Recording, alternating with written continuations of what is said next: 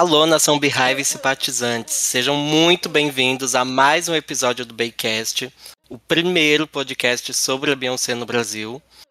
E já quero começar aqui o episódio, né, agradecendo quem acompanha aí, né, o podcast pelas redes sociais e já pedindo para vocês nos seguirem no Instagram, no TikTok, YouTube, Twitter, né, a página do Beyoncé Brasil, que está em todas as redes como Beyoncé Brasil com, mas no Twitter, né, o famoso X, só Beyoncé Brasil. E também o Instagram do podcast, que agora nós temos um Instagram oficial, que é PodBaycast. Lá vocês acompanham toda a nossa programação, tem alguns conteúdos também ex exclusivos, né, para vocês ficarem ali mais próximos do que estamos falando aqui no episódio. E também lembrando vocês de seguir o nosso perfil no Spotify ou em, na plataforma de áudio que você utiliza e fazer a sua avaliação com cinco estrelinhas, deixar lá um comentário.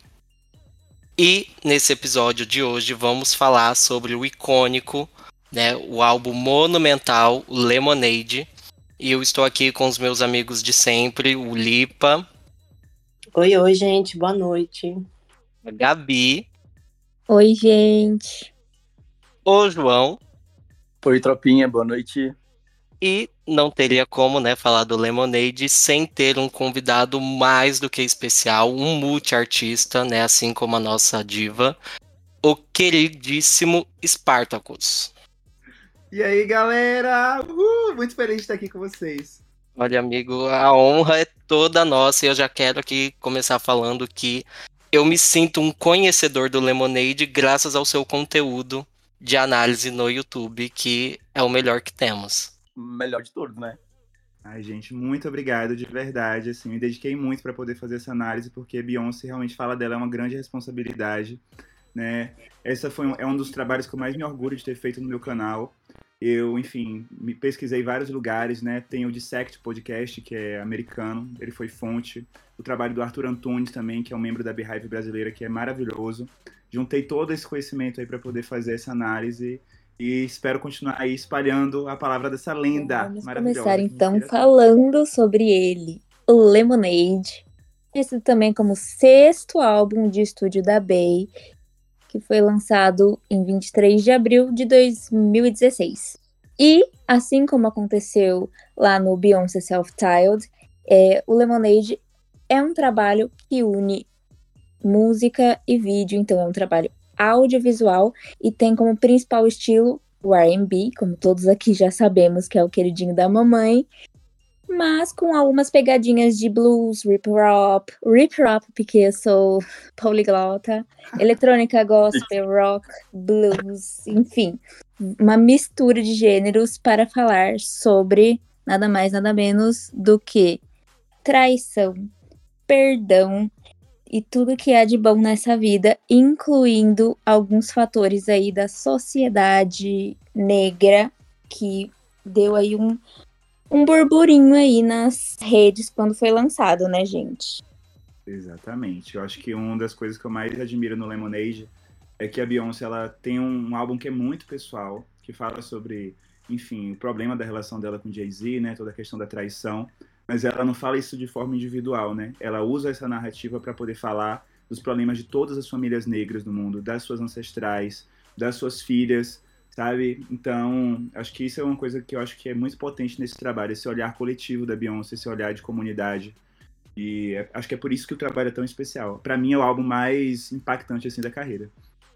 Fora que toda a expertise, né, que a Beyoncé trouxe, ela pegou algo que a mídia ali, né, tava sedenta por saber mais, que era o caso da traição, né, do Jay-Z, desde o acontecimento lá do do elevador no Meet Gala, que inclusive temos um episódio curtinho aqui do Apicultura falando sobre, né? Quem não ouviu, volta aí um episódio anterior e escuta.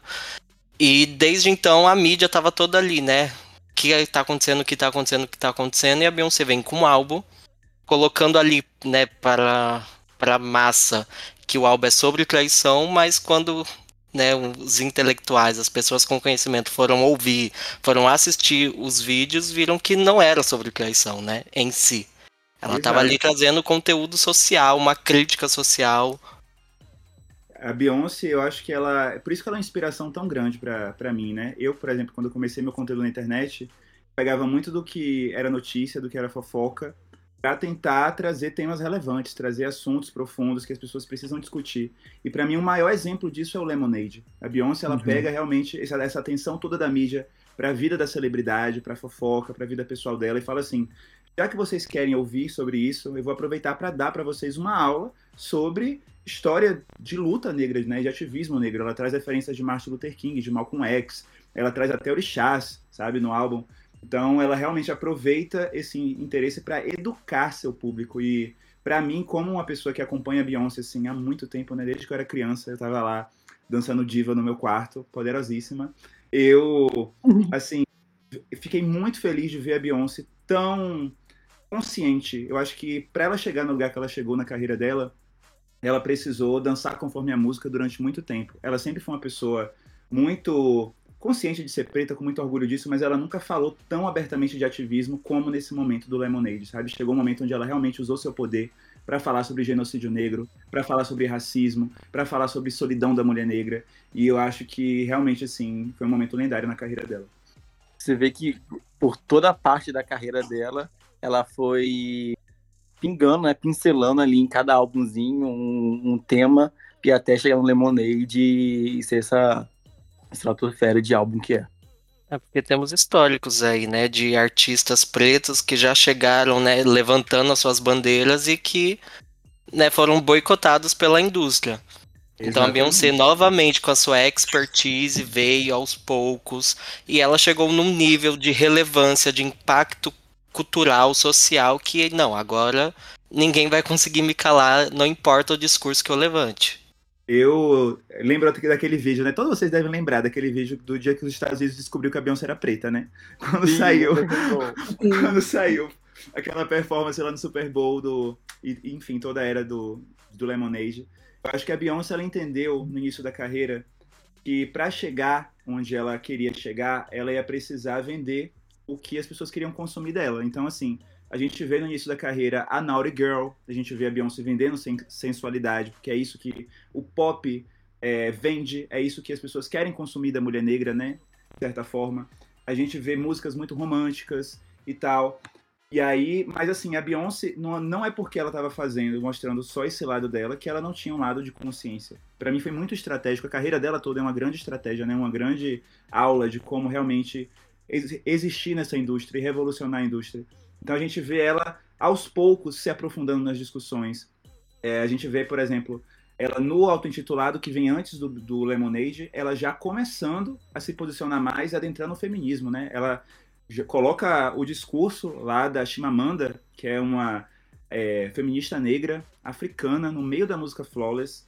Assim, a maior forma de educar as pessoas, de pegar todo o poder dela para fazer as pessoas entenderem sobre feminismo negro, só que é um álbum onde ela fala mais sobre feminismo, né? Não tem um recorte racial tão grande.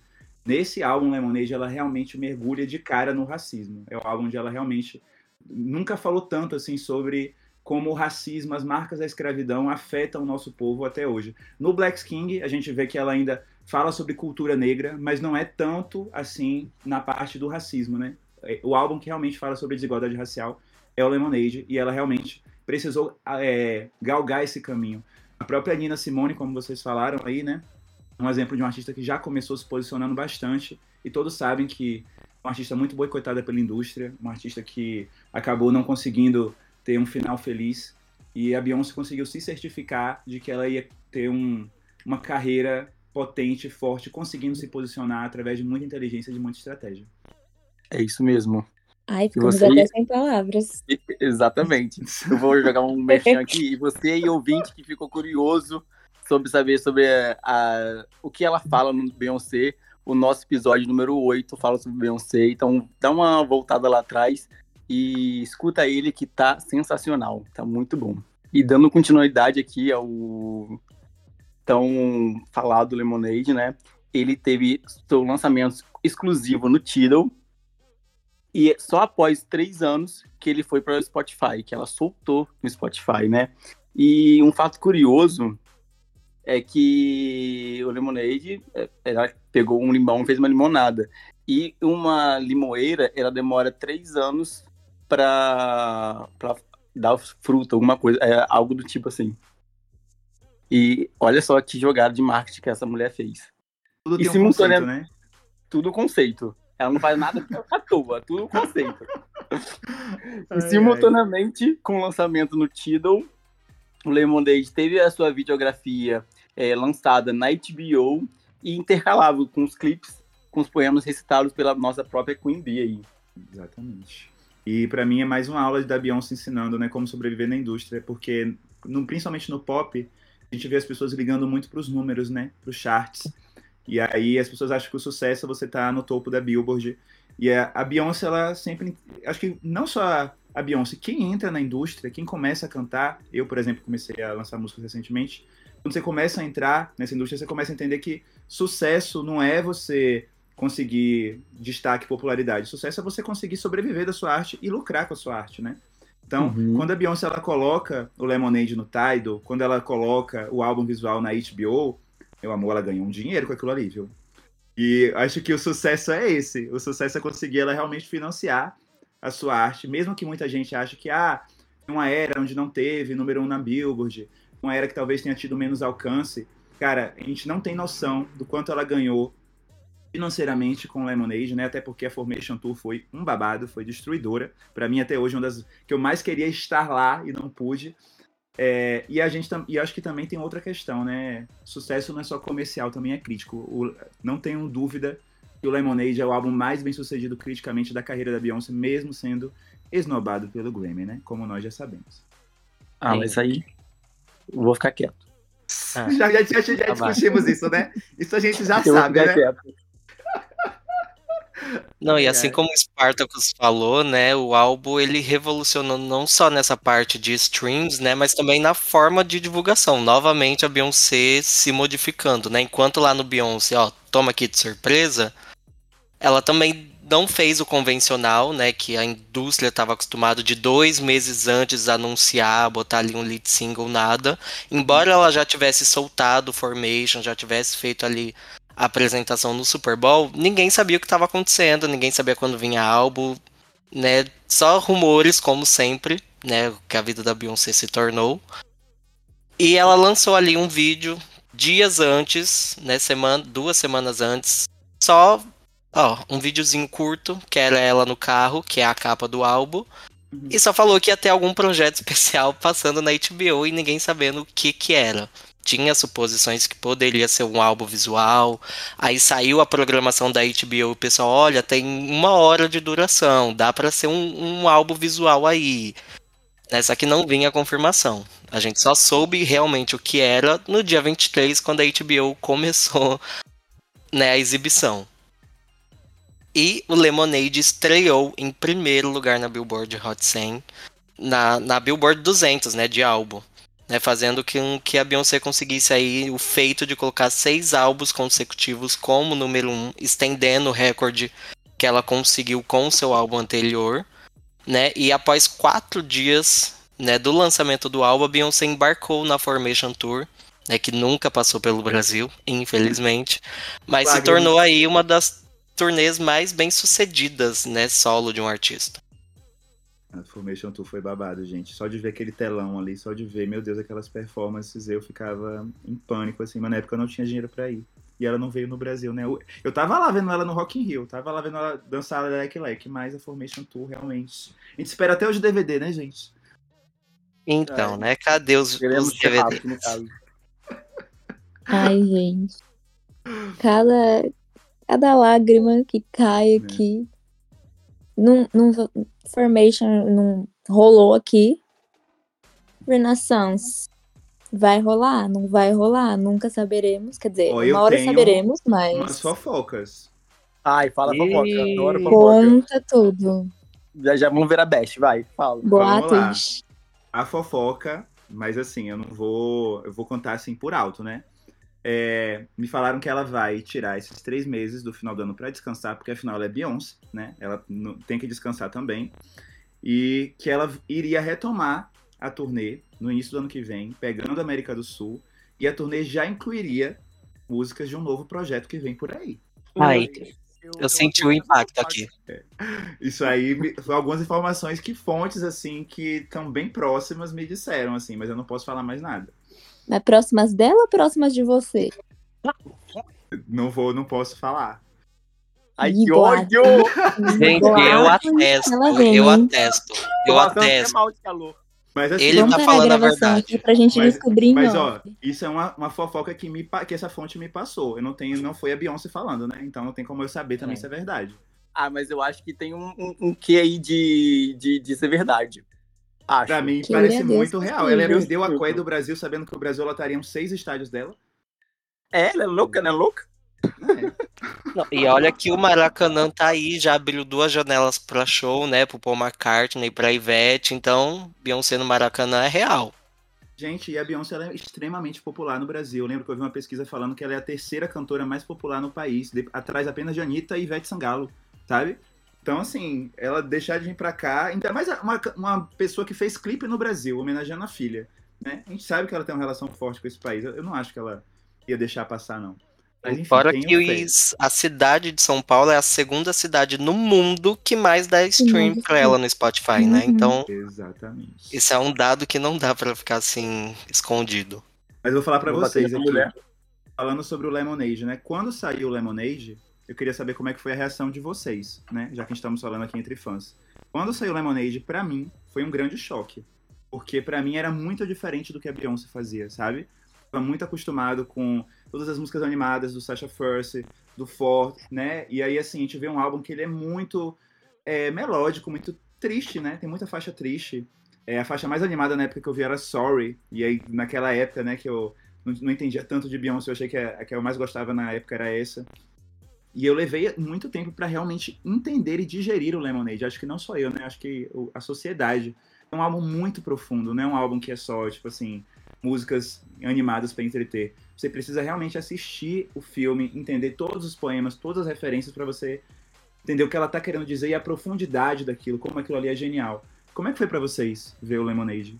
Olha, amigo, pra mim foi assim, como que eu posso dizer? Foi novamente uma mudança de imagem da Beyoncé. Né? Em cada álbum ela me trouxe isso, eu pensei, ah, não tem como mudar de novo, mas no Lemonade ela conseguiu. Né? Porque sempre na minha cabeça, né, desde o B-Day que eu acompanho ela, é sempre aquela imagem da diva intocável.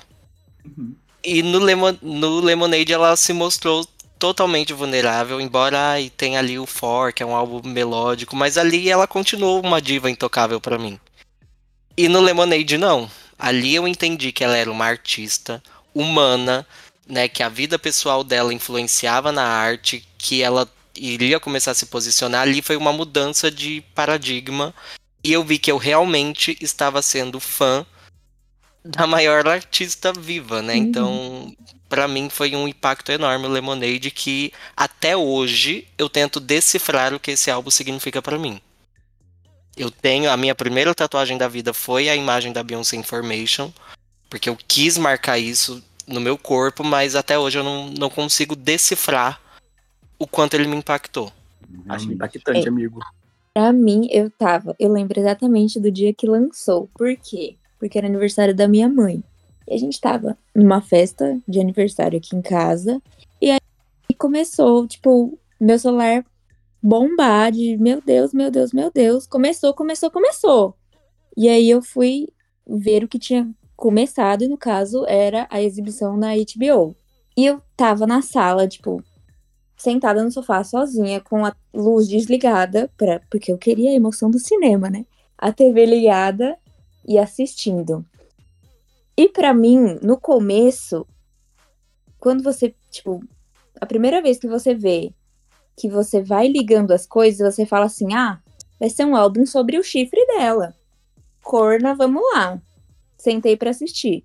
Mas aí você para e você começa a se interessar pela história da mulher negra e você começa a pesquisar, a entender a fundo, a cavar, tipo, literalmente tudo e depois juntar as peças e faz todo o sentido do mundo e você começa a dar muita, tipo, visibilidade para esse assunto que para algumas pessoas não era tão é, não relevante, a palavra não é relevante, mas não era tão presente, vamos dizer assim.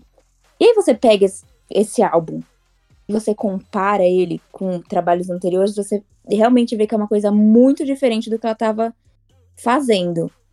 Só que aí você fala assim, caralho. Ela nasceu para fazer esse álbum. Exato. É isso que que fortaleceu tipo muito ela nesses últimos anos, foi entender que a, apesar do trabalho que ela fazia numa indústria musical, onde o Spartacus até falou, onde a sexualidade, a sensualidade e todas essas outras coisas valia muito mais do que a história de uma raça, a história da mulher. É muito louco você parar para pensar que você meio que escondia isso dentro de outros álbuns. Não sei se vocês conseguiram entender o meu raciocínio. Eu consigo é entender muito, entendo muito, porque Entendi. eu acho, eu acho que inclusive o Lemonade ele vem no momento, assim, Beyoncé para mim ela é uma força cultural, né? Ela não lança o álbum só para falar dela, ela acaba representando o planeta. Então, para mim ela lança o Lemonade num momento onde principalmente no Brasil a gente começa a ver muitas discussões sobre questões raciais.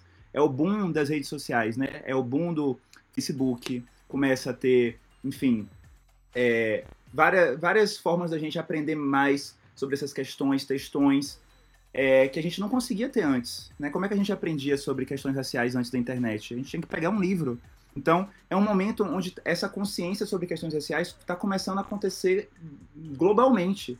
E, ao mesmo tempo, é um momento onde quem está se aprofundando nessas discussões é, ainda é muito visto como alguém que está inventando problema, que está de mimimi, ah, você está inventando coisa. Então, quando a gente vê uma artista como Beyoncé, do calibre dela, que é referência para todos, chegar e se posicionar e falar sim, eu também me posiciono, eu também concordo que o racismo nos afeta até hoje, eu também sou contra o genocídio negro, vidas negras importam. Quando ela faz isso, para mim, ela dá uma chancela, ela dá um apoio a todos nós. Ela fala assim: pessoas pretas que estão se aprofundando nessas discussões até hoje não estão inventando coisas, são pessoas que têm um discurso relevante e esse discurso faz parte da minha arte. Então, realmente achei que veio num momento incrível assim. E como você disse, né, Spartacus, que vai, se eu quisesse saber mais sobre lutas raciais, sobre a história, né, da população, né, descendente aí africana, eu teria que pegar um livro de história. Uhum. Mas muitas das histórias dos livros são contadas através da narrativa dos brancos. Sim. Exatamente. Né, então a Beyoncé ela se apropria. Não, a história do meu povo não aconteceu dessa forma, é assim. E eu acho que uma coisa que incrível é que, assim, é, é, o que você falou, né? A história nossa nem é contada. Quando você vai no livro de história, você vai aprender sobre história, você aprende sobre a Revolução Francesa. Você aprende sobre as guerras da Europa. A história das pessoas pretas você não aprende. Quando eu falo livros, não é nem um livro de história. Eu estou falando livros de intelectuais negros. Você tem que ler Angela Davis, Lélia Gonzalez, de Jamila, é onde você vai aprender sobre a gente. E a Beyoncé, ela não só traz referências a esses pensadores, né? Ela coloca lá, tanto no clipe de Formation, né? Quanto no próprio álbum visual, ela coloca trechos de Malcolm X. Ela bota grandes referências de pensamento negro, que no caso nos dão um caminho para a gente saber quem buscar para poder estudar. Mas ela também traz outras referências de artistas e pessoas negras da indústria que são importantes e foram apagadas. No próprio Formation, né, quando ela coloca ali a piscina vazia, fazendo referência a Dorothy Dandridge, é um entertainer da indústria que muita gente não lembrava, sabe? E agora, quando a Beyoncé fala e coloca a referência, volta a ser interessante, volta a ser atual. Então, realmente, assim, cada referência que ela coloca, e para mim, a principal referência, a mais importante, assim, do Lemonade, sem dúvida, é o Shun. Porque aqui no Brasil o candomblé é muito popular, e mesmo sendo popular, é muito criminalizado. A gente sabe que os terreiros aqui muita gente destrói, principalmente é, pessoas, enfim, evangélicas fundamentalistas, que têm uhum. um preconceito que vem como coisa do demônio. Então, se aqui no Brasil, que é um país onde o candomblé é tão forte, se a gente já passa por isso, imagina nos Estados Unidos, onde a maioria da população preta é cristã, sabe? Lá realmente as religiões de matriz africana são muito marginalizadas. E quando você vê novamente, né, essa grande artista, essa referência que todo mundo admira, que todo mundo quer seguir os passos, fazendo referência ao Shun, saindo com aquele vestido amarelo para poder representar a autoestima da mulher negra, saindo com aquele bastão e quebrando ali, como é o nome daquele, os hidrantes na rua para poder libertar a água. Aquilo ali é a libertação de Oxum, sabe? É a cachoeira encanada. ela libertando aquilo ali. Isso para mim é muito poderoso. A gente vê realmente a cultura norte-americana passar a olhar para os orixás, para o candomblé de outra forma. E, e, a gente vê ela se aprofundar nisso ainda mais no Black King, fazendo referência a vários orixás, fazendo referência ao Xalá, a Yansan, ao Xum, novamente, né, Iemanjá. Então, como brasileiro, como uma pessoa baiana, é, que me conecta com os orixás, que louva os orixás, cultua eles há muitos anos, assim, é, ver uma artista americana fazer isso, lembrar que nós somos uma comunidade só preta, foi muito especial, assim. Então, gente, é isso, podcast. Terminamos aqui, porque por essa reflexão linda, vamos terminar, né? Não precisa continuar. gente, desculpa, Não, eu quero saber. eu quero saber de vocês se vocês lembram que vocês estavam fazendo quando saiu o clipe de Formation, porque ele saiu em fevereiro, lá no Tidal, né? Tidal aqui no Brasil, Tidal lá no exterior, que foi inclusive o primeiro single, né? E já veio com um clipe. Então, o que vocês estavam fazendo nesse lançamento? Vocês lembram e como vocês reagiram? Olha, eu lembro que eu foi em época de carnaval. Eu estava em Peruíbe, é uma cidade, né, que é do litoral de São Paulo. E eu não consegui assistir no dia que lançou, porque o sinal tava péssimo, enfim. Então, quando eu acordei no dia seguinte, eu vi ali, eu fazia parte de um grupo da Beyoncé, eu também era, né, fazia parte de uma fanpage dela no Facebook, então o grupo tava uma loucura, cheio de imagens e já tava ali também o aquecimento pro Super Bowl.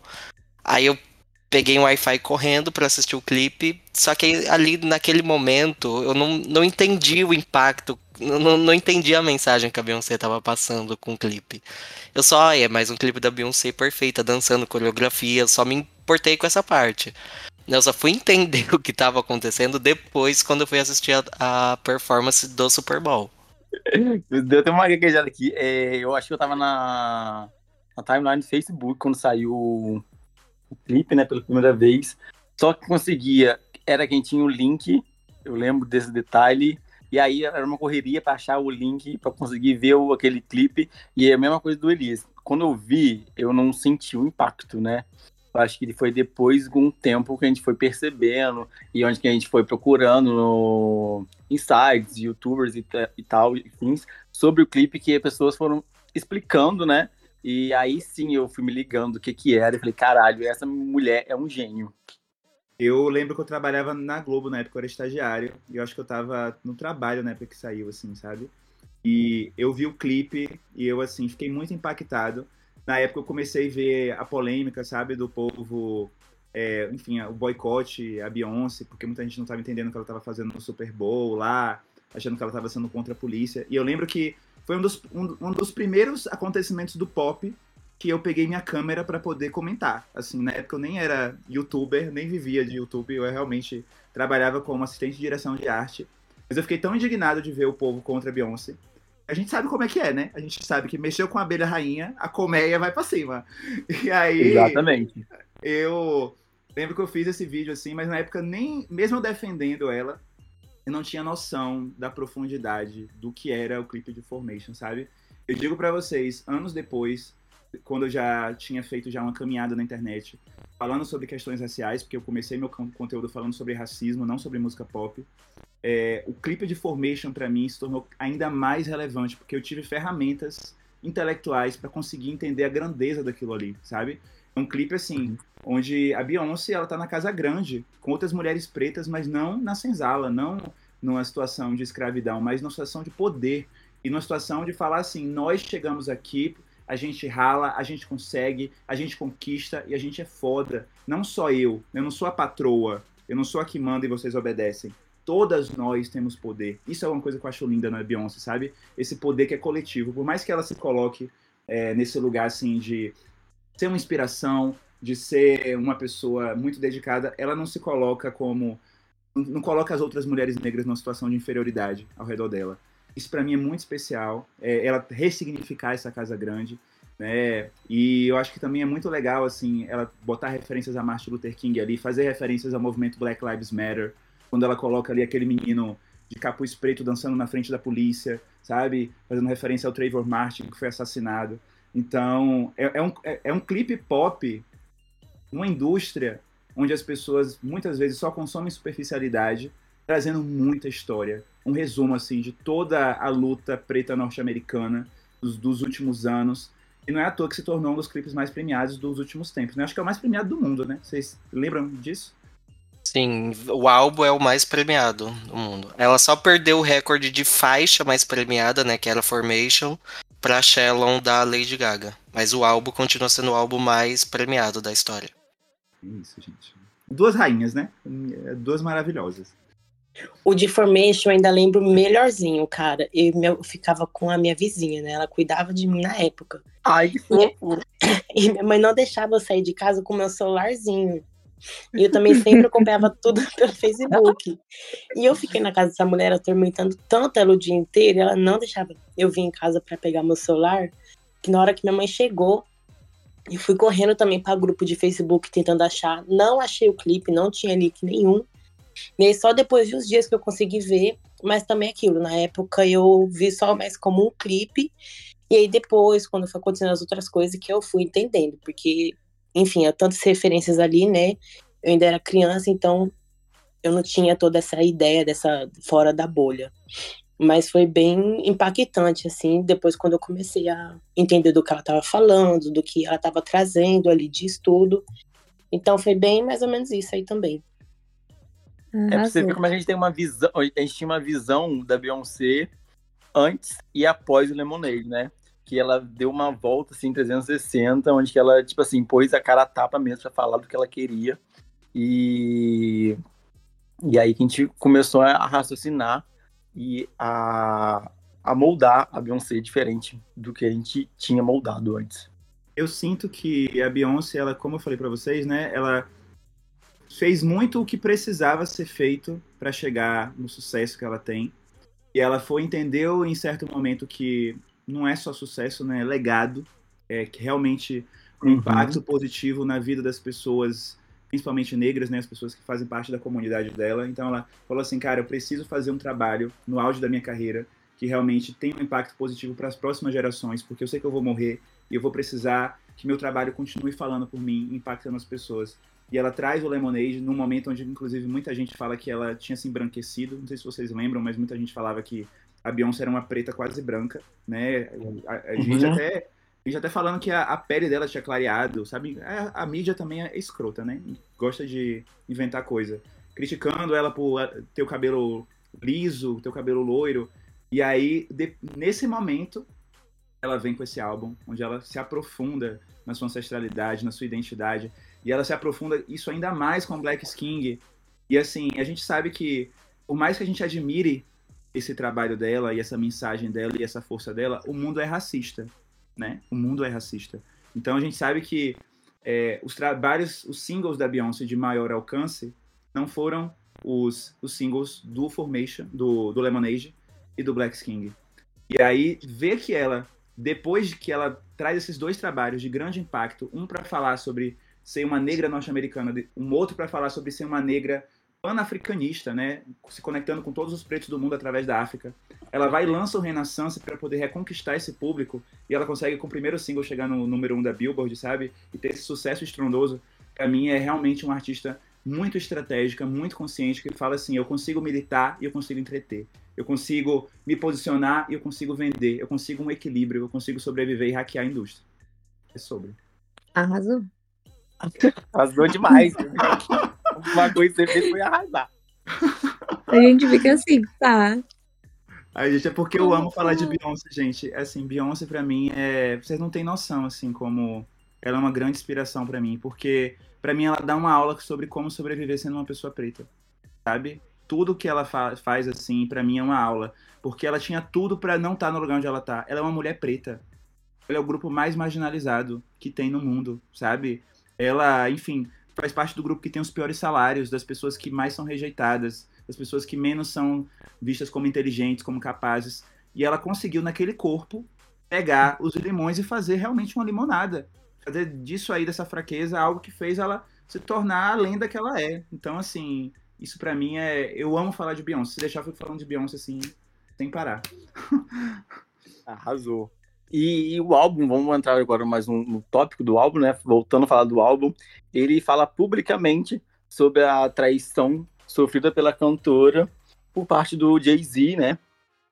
E além de ser um álbum de cura pessoal, ele também traz uma crítica social, como a gente já falou aqui, e ele faz um comparativo entre as duas linhas que tem a relação matrimonial e o papel da mulher negra na sociedade. Exatamente. Ela trazendo uma narrativa ali de, né, de cara, mas o conteúdo é mais abaixo. Exatamente. Sim, exatamente. É, eu acho que quando ela começa a mostrar ali as imagens do Forte Macomb, né, que, foi, que é aquele forte que foi lá da Guerra Civil Norte-Americana, que foi essencial para a abolição, quando ela começa a mostrar lá a como é a, a casa grande, né, que era a plantation, a casa da plantation, que eram os lugares onde as pessoas negras eram escravizadas nos Estados Unidos.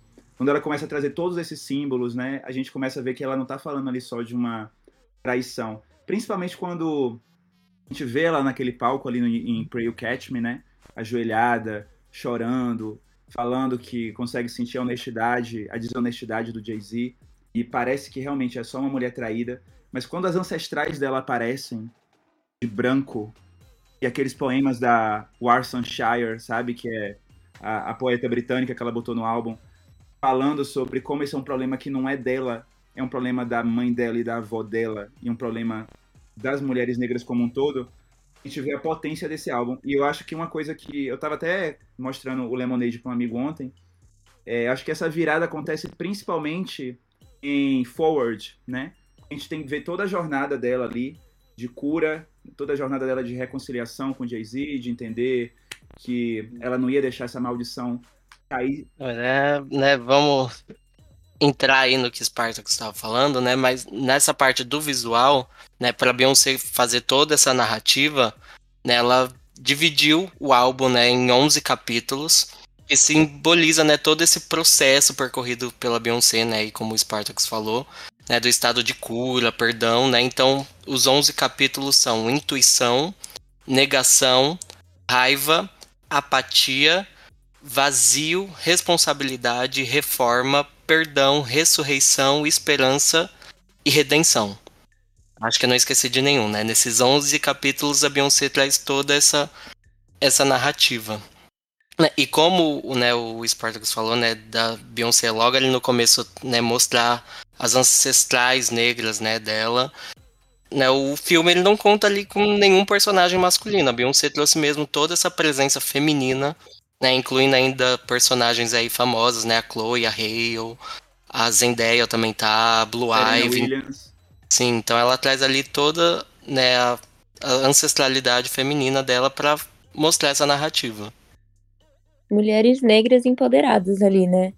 Sim, muitas mulheres negras ali que são é, é, acho que ela traz o passado e o presente, né? Traz referências a mulheres negras que já morreram, referência a Nina Simone também, né? E as mulheres negras do futuro, quando ela bota ali a foi a Haley, mostrando que essa narrativa realmente é coletiva.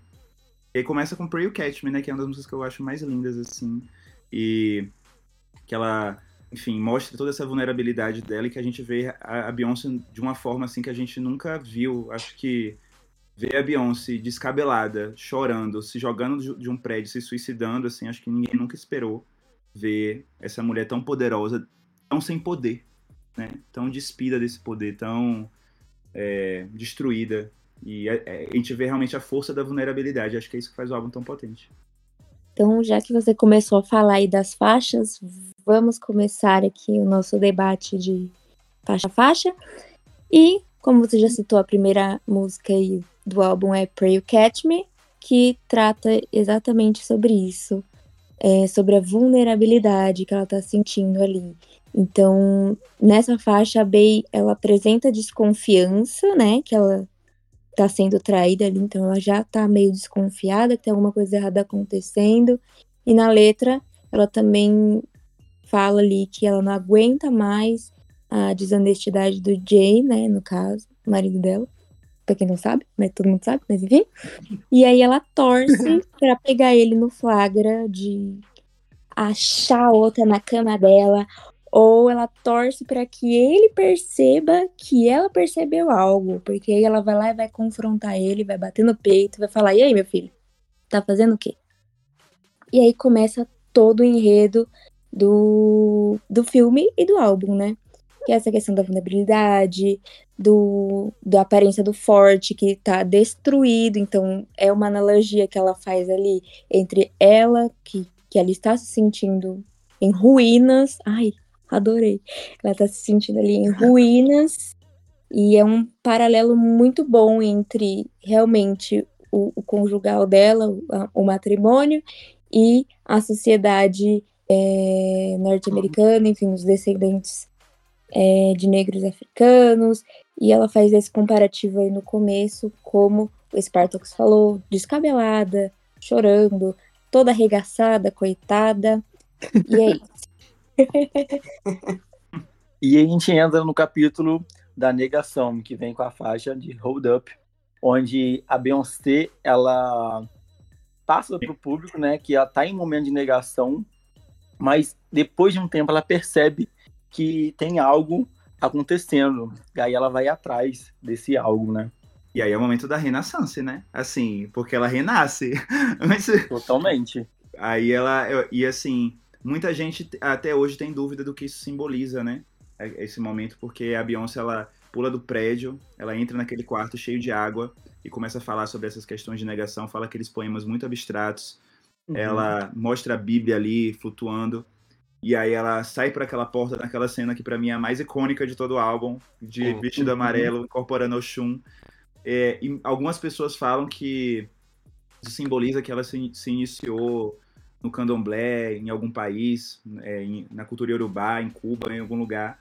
Não, ninguém sabe de fato, mas com certeza ela encontrou o poder dela, a autoestima dela através é, da sua própria cultura, da sua própria ancestralidade. Acho que isso é a coisa mais forte assim dessa música que Hold Up, que foi inclusive produzida pelo Diplo, né? Uma das músicas acho que mais as pessoas mais gostam do álbum depois de Formation. E eu acho o clipe lindo assim, acho maravilhoso. É, na letra da música, a Bey ela fala diretamente com o Jay-Z para ele se tocar, porque se não tivesse a fama que ele tem, ninguém estaria do lado dele. E, e isso que deixa a Beyoncé mais puta da vida ainda, porque. Eu acho. É, desculpa, minha risada é assim, gente, desculpa. Mas é porque. Mas é porque eu acho assim, ela tá puta. Porque pra falar assim, meu amor, assim, se você não tivesse seu dinheiro, se não tivesse sua fama, ninguém tava do seu lado. Entendeu? Me valorize. Ela, ela coloca o dedo na cara dele. Exato. Não, ela pega aquele, aquele, como é? Aquele carro gigantesco, destrói os carros, você vê a fúria da mulher. E pensar que isso não é nada, porque Don't Hurt Yourself ainda tá vindo, né? Uhum. Ela foi tá começando só a fúria. Ai, ai. Inclusive, eu queria falar pra vocês. Um susto com o Spartacus. não tava entendendo o que tá acontecendo. Ai, ai. E aí ela fica puta com o Jay-Z e... e ela começa a criticar ele, né? Ainda e, e ela ficou com o Jay-Z antes da carreira dele é, se tornar tão estratosférica quanto é hoje. E por isso que ela fica puta com ele. Quando ela amou ele, quando ninguém ainda assim dava bola para ele. Todo mundo via ele como um rapperzinho qualquer lá. E no clipe, no final do clipe, ela ainda chega a quebrar a câmera de segurança, né?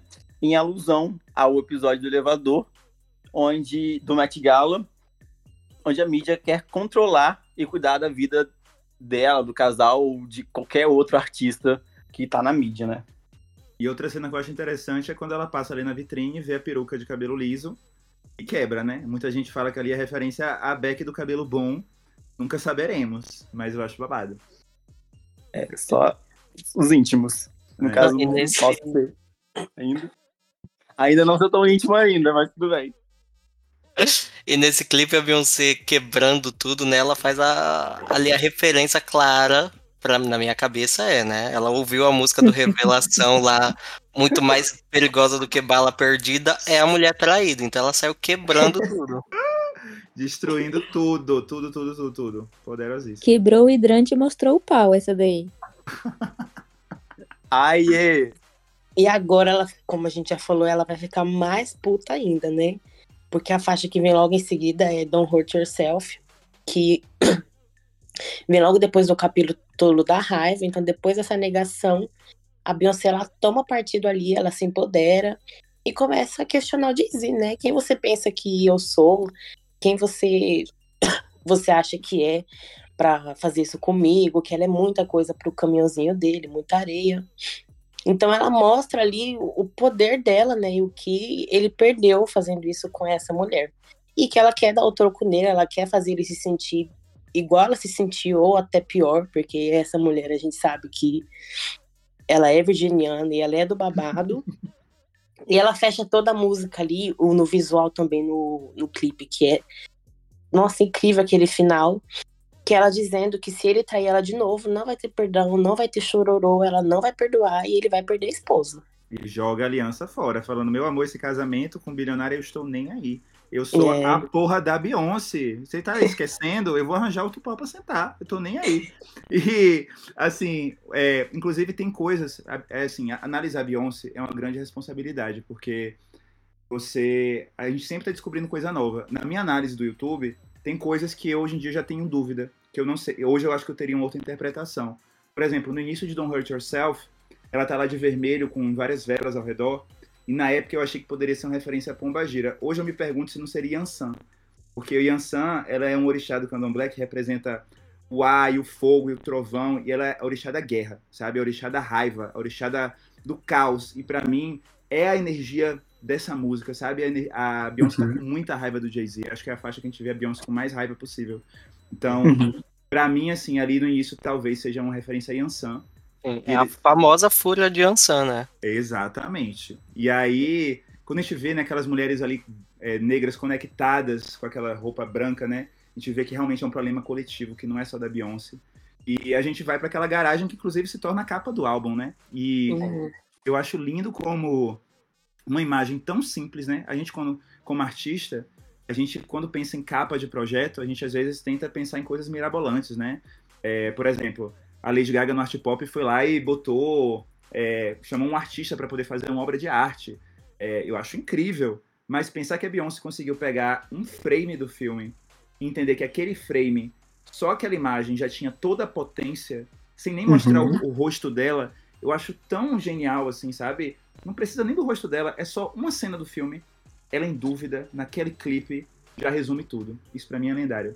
Não, e outra simbologia lendária, né? Ela usa o capítulo da raiva pra né, ali, traduzir o que ela tá sentindo, resgatando o rock da cultura Sim. negra. O rock é raiva, né? O rock é rebeldia. Então, Exato. ela trazer isso dessa forma é maravilhoso e eu espero que Beyoncé continue se apropriando cada vez, não, se reapropriando do rock e do country como ela faz lá na frente, né, para mostrar que realmente isso é nosso. É, e depois aí da banda de, Javu e o DJ Juninho Portugal, que é o Don't Hurt Yourself, vamos para Sorry. que entra aí no capítulo de apatia. E aí é onde a Bey vira uma chavinha nela e ela para de, de se culpar pelaquela traição, de tipo, ah, ele não me traiu por culpa minha, ele me traiu por culpa dele, porque ele é um traste imprestável, então a culpa não é minha, vamos levar a culpa para ele. O problema está começa... com ele, porque eu dou meu amor. Exatamente. E aí ela começa a falar, é, um recitar, né, um poema. E aí entra aquela imagem dos ônibus. E é, o poema acho que é o mais forte de todo de todo o álbum, que é aquele que ela fala que aqui jaz o corpo do, do meu amor, e aí ela cita os, os filhos mortos, entre aspas, e vivos, e enfim, choro muito. E aí é, ela fala que o Jay pode implorar se pintar de ouro, que ela não vai estar mais nem aí, porque ela vai sair com as amigas dela, vai comemorar, porque quem traiu foi ele, não foi ela, então ela tem o direito aí de respirar aliviada, vamos dizer assim, porque a culpa não, não cai mais sobre ela. Ela já entendeu, já processou, já passou pela raiva, e aí ela tá agora desculpada, ela, não ele. Calma que a gente vai chegar lá, mas ela se sente desculpada. Essa culpa não é dela, ela não carrega mais. E aí ela não tá arrependida com, com o que aconteceu ali no pensamento dela. E como uma forma de punição, ela mente pra ele também. Fala: é isso aí, você fez isso comigo, vou fazer isso com você. E tá resolvido, não quero mais saber. E esse clipe, meus amigos, é o maior de carreiras, destruidor. Ela no ônibus com todas as dançarinas, para mim, sem condições alguma. É o maior do álbum. O maior do álbum é Formation, mas se a gente tirar Formation, porque a gente sabe que ela é maior, a gente deixa o Story com o primeiro e segundo lugar. Eu acho que mais o incrível é realmente entender que não é um ônibus qualquer, né? É o ônibus lá da época que Rosa Parks se recusou a se levantar e que graças a isso Martin Luther King liderou a, sabe, toda a luta pelos direitos civis contra, o, a, contra a segregação racial nos Estados Unidos. Então, acho que é um das, um dos momentos onde ela mais faz referência à luta por igualdade na história norte-americana, é no clipe de Sorry. E para mim é uma música que, além de, eu, além de ser uma música muito gostosa, me lembra um pouco o conceito assim de replaceable, sabe? Ela falando assim, meu amor, pode ir embora que você não é insubstituível eu tô tranquila, tô plena e eu vou me divertir. Então, acho, acho muito legal. E é aqui em Sorry que ela né, traz aquela alusão de que ela está invadindo a Casa Branca, né? Trazendo ali a Serena junto com ela, as duas sentando no trono. Aqui uhum. ela começa o dedo no cu e gritaria. Exatamente. Ai, gente, uma polêmica rapidinho. Vocês é. preferem Sorry ou aquele Sorry Remix que ela fez? Cara, eu acho que. Obrigado por falar disso. Eu, go... eu amo o Sorry do álbum, mas eu acho o, o, a outra versão aqui no Spotify mais honesta. Porque é. a do álbum parece que a Beyoncé realmente tá tranquila, assim, ó, oh, meu amor, eu não me sinto culpada, você saiu, você me traiu porque você quis, eu tô nem aí. Mas na versão que tá lá, que ela lançou depois, ali no Spotify, você vê uma fragilidade na Beyoncé, sabe? Você vê que ela mesmo que ela esteja vendendo aquela confiança toda, ela tá mal, ela sente falta do marido, ela tá vulnerável. É, então, acho que é muito legal ver esse outro lado dela. É, apesar dela tá destruída ali na faixa, né, ela não deixa transparecer para ele que ela tá destruída. Pelo contrário, ela fala assim: não, tô tudo bem comigo, tá ótimo, tô aqui curtindo com as minhas amigas, é isso aí. E aí a gente segue pro capítulo do vazio, né, que vem a faixa Six in Chill, onde a Beyoncé ela admite que não tá nada bem com ela e que ela sente sim falta do marido dela, sente saudade dele. E ela tenta se ocupar com o trabalho, mas aqui não vai de nada para ela, não adianta, porque não é, não é, falta algo na vida dela e não é o trabalho ou outra coisa que vai complementar, né? Eu acho que o clipe dá muito a ideia de que, como ela própria falou em Do Hurt Yourself, né? Do Hurt Yourself, ela fala que ela vai pegar a bunda dela e vai procurar outro pau pra sentar. E uhum. a gente vê no clipe de, de Six Inch Hills que parece que ela realmente está em busca disso, né? Ela na rua, ali no carro, olhando vários homens, com aquela luz vermelha ali de motel. Então parece que a Beyoncé realmente está falando: hoje eu vou trair, meu amor, hoje eu vou me divertir. Mas no meio da faixa a gente vê que realmente ela não é isso que a preenche.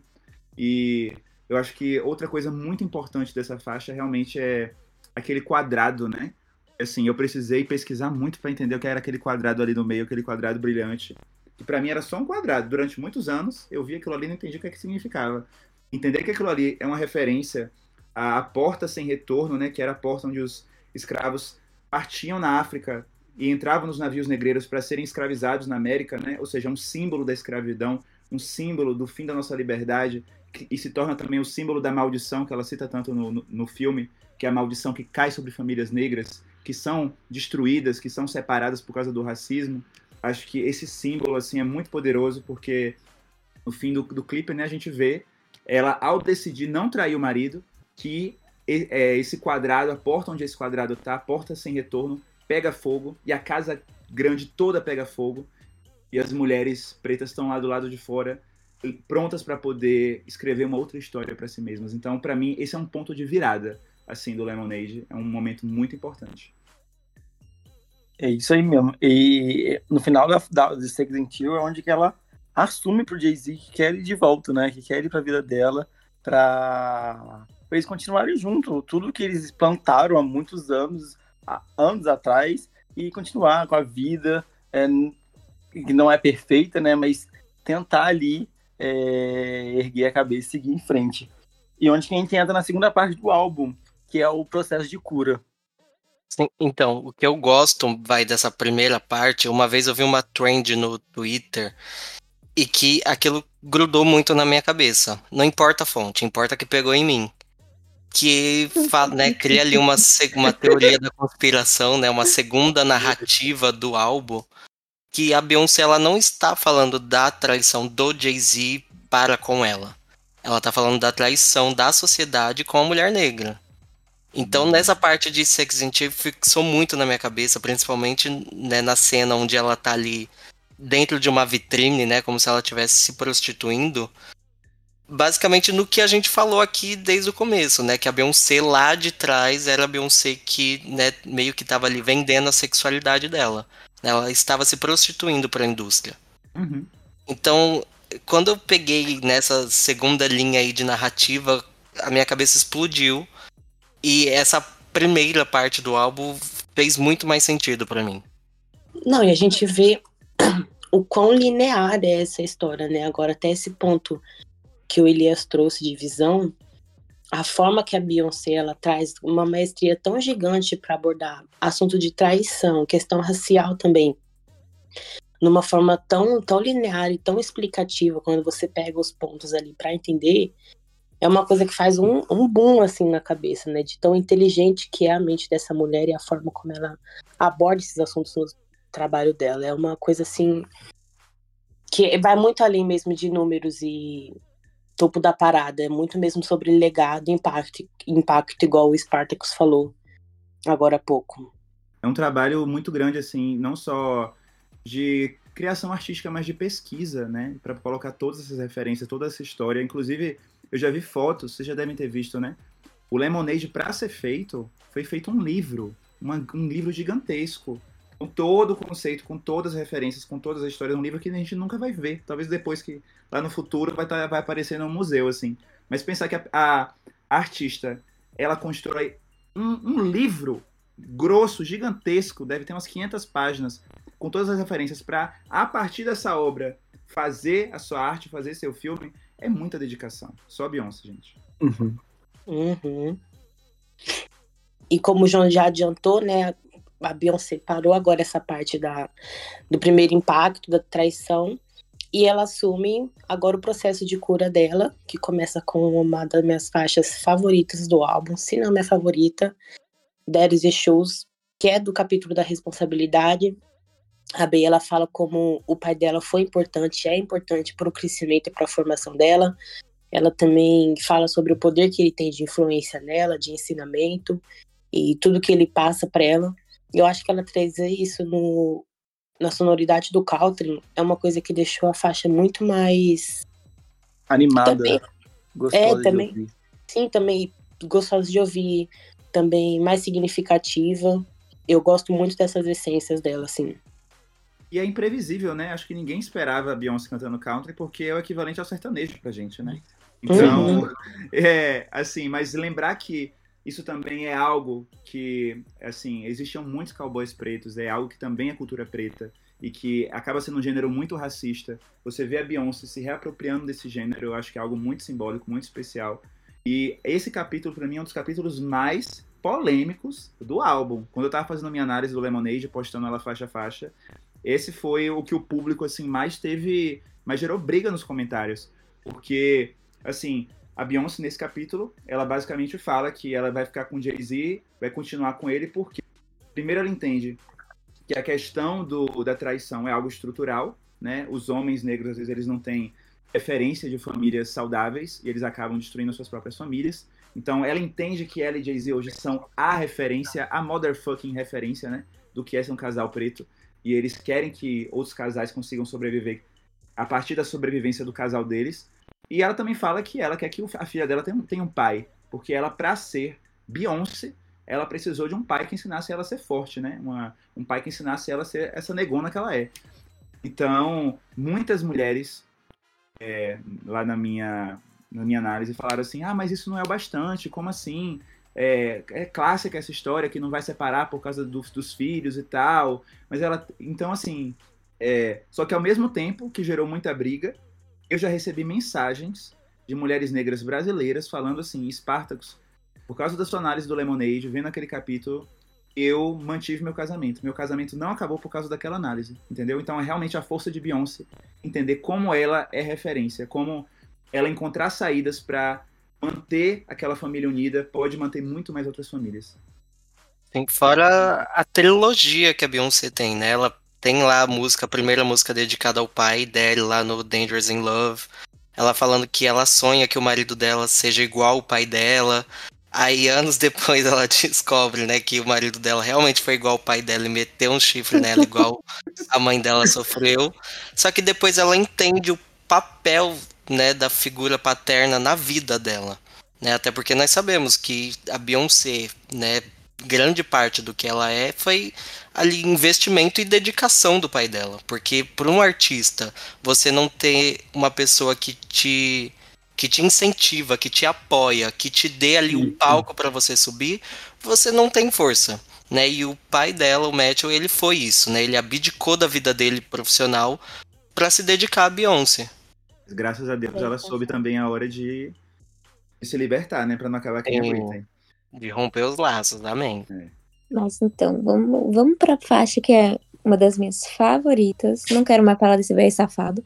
Vamos falar de Love Truth, a minha favorita desse álbum. Que ela fala, né? Depois de, de aprender, entre aspas, a entender melhor essa relação dos pais, enfim, ela pensa ali que tem uma união, um amor de uma forma despretensiosa. Então ela fala que ela valoriza muito o amor que ele sente que ela sente por ele, né? Ela fala, poxa, mas eu realmente eu gosto dele, eu amo ele e eu não posso largar a mão disso assim, porque é uma coisa que vale muito. Então, ela entende que algumas vezes se ele mentiu, foi tentando acertar, tá bom? Foi tentando, não foi por mal, coitado. Foi isso que o coração dela disse. E aí foi isso. Então ela não liga pro, para os holofotes, para o sucesso que ela tem, porque o coração dela falou: se você acha que é ele, então é ele. E aí ela largaria absolutamente tudo para viver esse relacionamento é, de uma nova forma, vamos dizer assim, né, para ela salvar esse casamento. Então ela abdicaria de muitas coisas para ter o Jay ali com ela, porque realmente ela sentia que ele é o amor da vida dela e ela não pode desperdiçar um amor. Para de ser louca.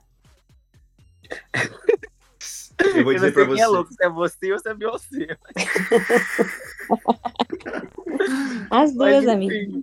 É, ela não quis jogar um, um, relacionamento né, de quase 20 anos aí a, por água abaixo. Ela quis é, reforçar ali, co colocar os tijolos, cimento ali, e para eles continuarem juntos, firmes e fortes. Um remendinho. Dá um remendo. Nada que uma terapia de casal não resolva. Eu quero esse contato, viu, dessa terapia de casal, porque, meu Deus, conseguir fazer essa reforma que ela fez dessa forma foi babado. Essa é uma das músicas que eu mais amo. Realmente ela é linda. Quando começa só aquele, aquele instrumental. Nossa, maravilhoso. Eu arrepio uhum. todo. E eu acho lindo a referência que ela faz, né, com aquelas mulheres andando ali na água juntas. Aquela cena ali é tão poderosa, né? E assim, é, é uma referência ao suicídio em massa que aconteceu nos Estados Unidos de escravos que vieram da Nigéria, o suicídio da Ilha Igbo, e pensar que ela consegue fazer meio que recontar essa história com um final diferente, mostrando as mulheres na água, só que não se afogando, não morrendo, mas de mãos dadas, juntas, unidas para poder escrever uma história diferente para todas elas. Eu acho extremamente poderoso, assim, é é muito poético, é um clipe um dos mais lindos assim de todo o álbum. Acho que você falou, do, você falou de Sorry, mas esse aí tá ó empatado.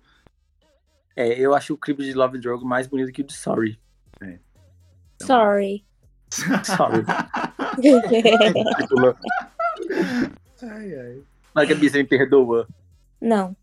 Não, perdoa, assim, que a gente vai entrar no capítulo perdão agora, você tem que perdoar. I'm sorry. E seguindo, a gente entra no capítulo do perdão, onde ela usa a faixa Sandy Castle, que é uma faixa mais íntima, é, onde você- ela mostra a vulnerabilidade, né? A Beyoncé mostra a vulnera- vulnerabilidade e ela diz que o marido já teve o que merecia quando ela disse que ia embora. Só isso. Ela falou que ia embora e o marido Jay-Z teve o que ele merecia. E, e para ela não ir de fato embora, ela pede honestidade e a umidade dele, né? E que ele mostre suas cicatrizes, é, suas feridas, pra, não só para ela, mas também pro para todo mundo, né? Eu acho que esse é um dos clipes mais lindos, assim, é uma das faixas mais lindas do Renaissance, porque vocês falaram que não tem nenhum Essas não, personagem. Lemonade. Óbvio, desculpa- desculpa. Essa é uma das faixas mais lindas do Lemonade, porque realmente é o momento que o único personagem masculino de fato aparece. Jay-Z aparece, ele dá cara, né? E É. aí ele é um clipe com muito significado. Eu que amo analisar significado, cada cena deste clipe é um quadro, sabe? Cada cena conta uma história. Então, quando você vê, por exemplo, aquele pote quebrado ali, reconstruído com ouro, né? Que é o kintsugi, essa arte japonesa onde você reconstrói algo com ouro e faz com que a, peça fique mais valiosa depois de quebrada do que antes. Assim, metáfora perfeita, perfeita do relacionamento deles, né? Que se, se torna muito mais potente depois de tudo que acontece. E as cenas deles dois juntos, assim, eu acho muito bonitas, muito lindas. A música é realmente, assim, tocante. Então, é daquelas músicas, assim, que emociona sempre que eu ouço. Sim. Fora que já começa ali com a Beyoncé tocando piano, né? Como não se emocionar? Eu já começo a chorar só nos tons ali do piano. Artista completa, meu amor. Multi-artista. Ela canta, ela toca, ela faz tudo. É isso. Gente, o Spartacus fica falando e eu, eu fico preso, entendeu? Babando no que ele tá falando. Eu não consigo. Não Obrigado. tem capacidade, gente. Não tem capacidade. Parece que ele estava envolvido no processo criativo ali Nossa, do filme, porque Ele, ele é amigo da Beyoncé, só pode, não é possível. Abafa, gente. Cara, abafa, detalhe. abafa. Uma coisa que eu nem, nem tinha notado, olha só. Ai, você arrasou. E se você aí de casa tá gostando do, de ouvir o, o nosso podcast, nos siga no Spotify, nos siga nas nossas redes sociais, que a gente tá amando fazer esse projeto para vocês. Gente, ó, muito obrigado de verdade. Fico muito grato de ver pessoas da Beehive valorizando é, o meu conhecimento sobre Beyoncé. E eu tenho uma novidade pra contar sobre Beyoncé. Não sei se eu conto agora ou se eu conto no final do podcast. Não, conta no final. Conta no final para as pessoas Vamos guardar a audiência. Então, então pronto. Não, vou dar um de João Kleber aqui. Para, para, para, para. Porque a pessoa vai aí, já pula todo o episódio pro final. Não, fica não, não. aqui que entre uma faixa e outra ele vai soltando um spoiler. Então pronto. Sim Próxima ou não, faixa. depende. Mas ainda sobre Sandy Castle, vocês falaram sobre a terapia de casal, né? Essa faixa aqui é a terapia de casal deles. Essa parte que ela fala das cicatrizes é um negócio tão pessoal. É uma terapeuta falando aquilo. E é muito lindo a forma como ela trouxe isso pra música. Então, a gente viu aí que a terapia de casal dela inspirou essa música aqui. E aqui é uma forma genuína como mostra que a Beyoncé ela amarra um projeto no outro. Né? Porque né, tem aí também a outra teoria que o Lemonade faz parte de uma trilogia, né? Que começa com Lemonade, vem o próximo álbum, que é o do Jay-Z, que é o 444, e que ali ele está mostrando as cicatrizes dele, né? Inclusive ele admite a traição. É, ele Então, já é- tinha pedido, né? Exato. Ele até fala da Beck do cabelo bom, né? No documentáriozinho. Então, realmente, ela falou: mostre suas cicatrizes e faça limonada delas, né? Que nem eu fiz. E aí sai mais um álbum lendário. E eu acho lindo que, como a Beyoncé humaniza ele, né? Porque quando a gente tá nesse lugar de dor, é muito fácil a gente, às vezes, só olhar pra nossa dor. E ela conseguir enxergar que ele também tem cicatrizes, que ele também é um homem negro, que também foi ferido, e que também tá sofrendo com os erros que ele fez, eu acho muito poderoso, assim, uma empatia gigantesca que eu acho que nem todo mundo consegue ter. Sim, E também de entender, né? Enquanto a mídia, né, a indústria coloca uma cantora pop numa caixinha e dá ali, né, expectativas do que ela tem que entregar, ela sofreu isso, um rapper negro também tem essas expectativas que ele tem que suprir para a indústria, né? Então o rapper negro tem que ser o pegador, tem que ser o cara que trai a mulher mesmo, tem que ser o rico, tem que estar tá envolvido com tráfico. Então o Jay-Z sofria nessas pressões uhum. da indústria e ela ela entende isso. ela, ó, você não precisa ser esse fodão. É foda, gente? Eu, eu, enfim, eu faço rap, né? E eu sou gay. Então, assim, eu entendo o que é fazer parte dessa cena e não se sentir que, que consegue suprir as expectativas, sabe? Porque realmente tem um modelo de rapper que é o rapper que a galera acha que é como o cara tem que ser. Ele tem que ser da forma que você falou, né? Muito macho, e o cara tem que ser pegar muita mulher e tá sempre com os carros e com muita droga. E eu imagino que, assim, é, pro Jay-Z que tá nesse holofote, conseguir ser, suprir essas expectativas dessas pessoas é muita pressão. Não, não, é, não que justifique trair a Beyoncé, né? Mas, Nunca, jamais, é. mas ele tem as feridas dele e ela conseguir enxergar isso, eu acho muito, muito bonito, muito poético. Tô chocado que o Spartacus é gay. O que, irmã? É gay. Irmã! eu não acredito nisso. Irmã! Muito chocado, em choque. Epa, bicha não. Bicha não. Ah, quase, mulher. Ai, ai. ai, gente, não, sinceramente. Gente, vocês estragaram, era isso que ele ia contar no final do episódio. Ah, acabei não. Acabei com a novidade, né? Estraguei. Desculpa, amigo. É isso. Bom, agora voltando para tracklist do álbum, nós temos o capítulo da ressurreição, que vem com a faixa Forward. E é um feat com o James Blake. E serve, serve mais ou menos ali como um interlude, né? Bem pequenininha a faixa. E no clipe, que eu acho que é uma das coisas mais impactantes para mim, eu fico muito. Eu paro assim na hora que eu tô assistindo, que mostram vários frames né, de diversas mulheres que tiveram suas famílias destruídas por conta do, do genocídio. E essas três mulheres são as mães do movimento, que foram através delas, né, o, assassinato, o assassinato dos filhos delas, na verdade, que o movimento Black Lives Matter surgiu ali no ano de 2000 e... 2012, deixa eu ver. 12, é. é, acho que foi por aí. Não, foi 2013, gente. Já vi no Google, 2013. Julho, 2013. 13 de julho de 2013. É isso, gente. Assim, o, esse clipe, assim, não tem. É um clipe curto, é a menor música do álbum, Beyoncé nem canta.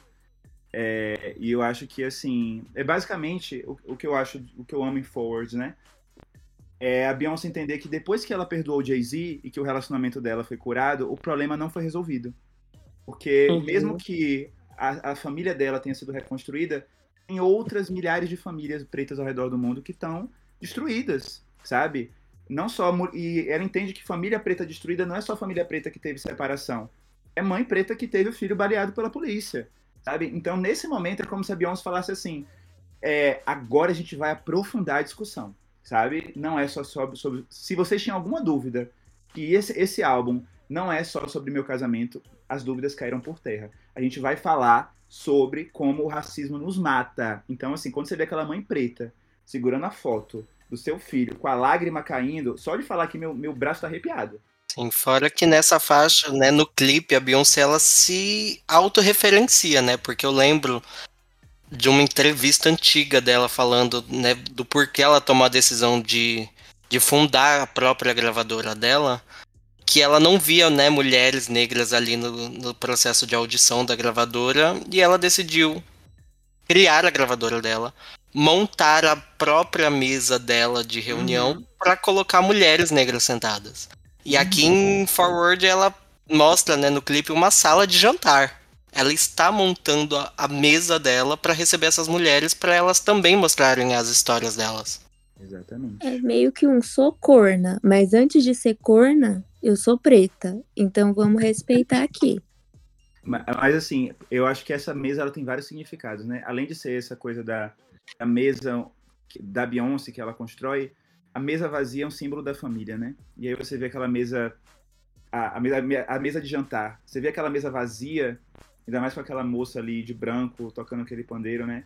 Eu vejo uma cena muito espiritual, assim. É realmente. É, o que eu vejo nesse clipe é a ausência. Tanto a ausência da Beyoncé cantando, como a ausência dessas vidas, dessas pessoas negras, né, que se foram.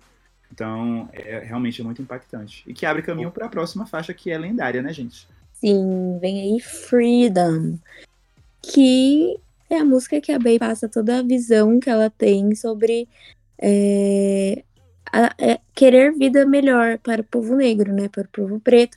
Falar, não, peraí, gente. A gente quer liberdade e a gente vai lutar para isso. A gente vai retra é, a gente vai retratar, é ótimo. A gente vai lutar é, para enfrentar juntos isso, né?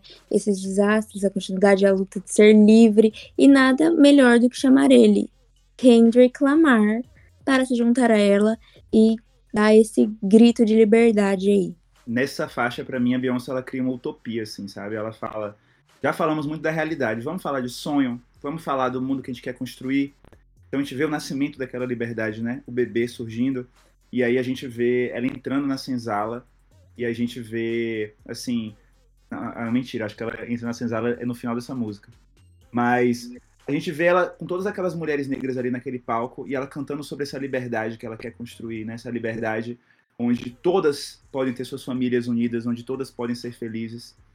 Então, para mim é um momento onde realmente a Beyoncé fala o, o, aonde ela quer chegar com esse projeto. O Lemonade ele é para quê? Não é só para que meu casamento se reconstrua. É para que todas nós consigamos ter uma liberdade coletiva, para que todas nós consigamos se ver livres, para que todas nós possamos sentar nessa mesa e comer juntas e se nutrir juntas e viver juntas.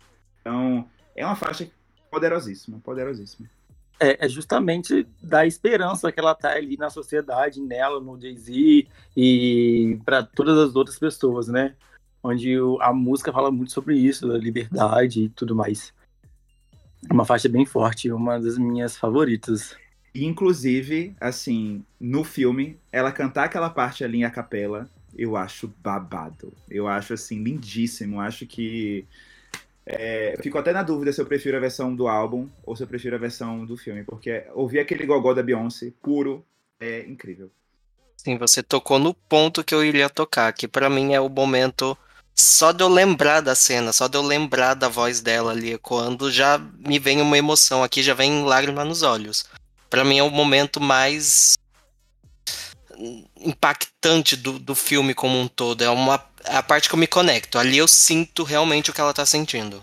É, e saindo do capítulo da esperança, a gente entra no capítulo da redenção, onde ela usa a faixa All Night para mostrar que está é, renovada e que agora ela está confiante e finalmente livre de todo aquele alvoroço que foi, é, foi ali para trás, né? E ela mostra que a cura que precisamos é o amor. E, e é, o amor é toda a solução dos problemas, digamos assim, né? E no clipe a gente vê diversos casais, não só diversos casais, mas a gente também vê a filmagens da da, dela, da família dela, dela com Jay-Z, mais íntimas, né? Onde exala o amor, que é essencial, a essência da letra. É, são vários casais, assim, diferentes, então... É, isso. São diversos, é, diversidade que ela quer entregar. São vários casais diversos, isso aí. E a gente vê cenas inéditas do casamento deles, né? Assim, Sim. isso para mim é babado, é, porque a Beyoncé tem essa vida tão preciosa, tão secreta, que aí qualquer trechinho assim da vida pessoal dela acaba sendo algo muito precioso. Mas eu acho que a construção é, desse clipe, é, principalmente é, a interlude que vem antes dele, né, com o poema, é uma das partes mais preciosas do álbum. Porque primeiro a gente vê as mulheres negras, né, indo para a senzala, mas você vê a senzala com outro significado. A senzala não é um lugar onde elas estão escravizadas, é um lugar onde elas uhum. estão se alimentando juntas, vivendo em comunidade. Então, realmente, você vê che chegar na senzala e ver que a senzala não é mais um lugar de escravidão é realmente alcançar a liberdade. E depois a gente vê o, a explicação do conceito do álbum, né? Porque até então, quem está assistindo não, não sabe por que o nome do álbum é, Lemon é Lemonade. E você vê a cena do aniversário da avó do Jay-Z, a Harry, lá explicando que é, a vida deu para ela limões, mas ela fez limonada. Então eu achei tão lindo num álbum onde a Beyoncé tá metendo o pau no Jay-Z, ela ainda conseguir homenagear a avó do Jay-Z, uma mulher da família do marido, sabe? É uma, um sentimento de, de união com as mulheres pretas gigantesco conseguir fazer isso. E, enfim, All Night eu vou contar pra vocês que quando o, álbum saiu era minha música favorita.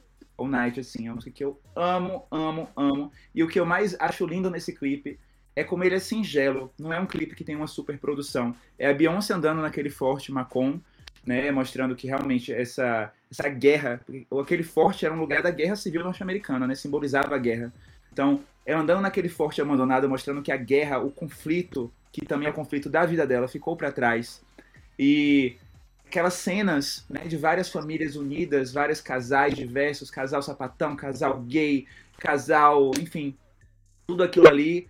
É interracial. Um interracial, tem casal branco também, mostrando que uhum. o Lemonade é uma história sobre famílias pretas, mas acima de tudo é uma história sobre amor.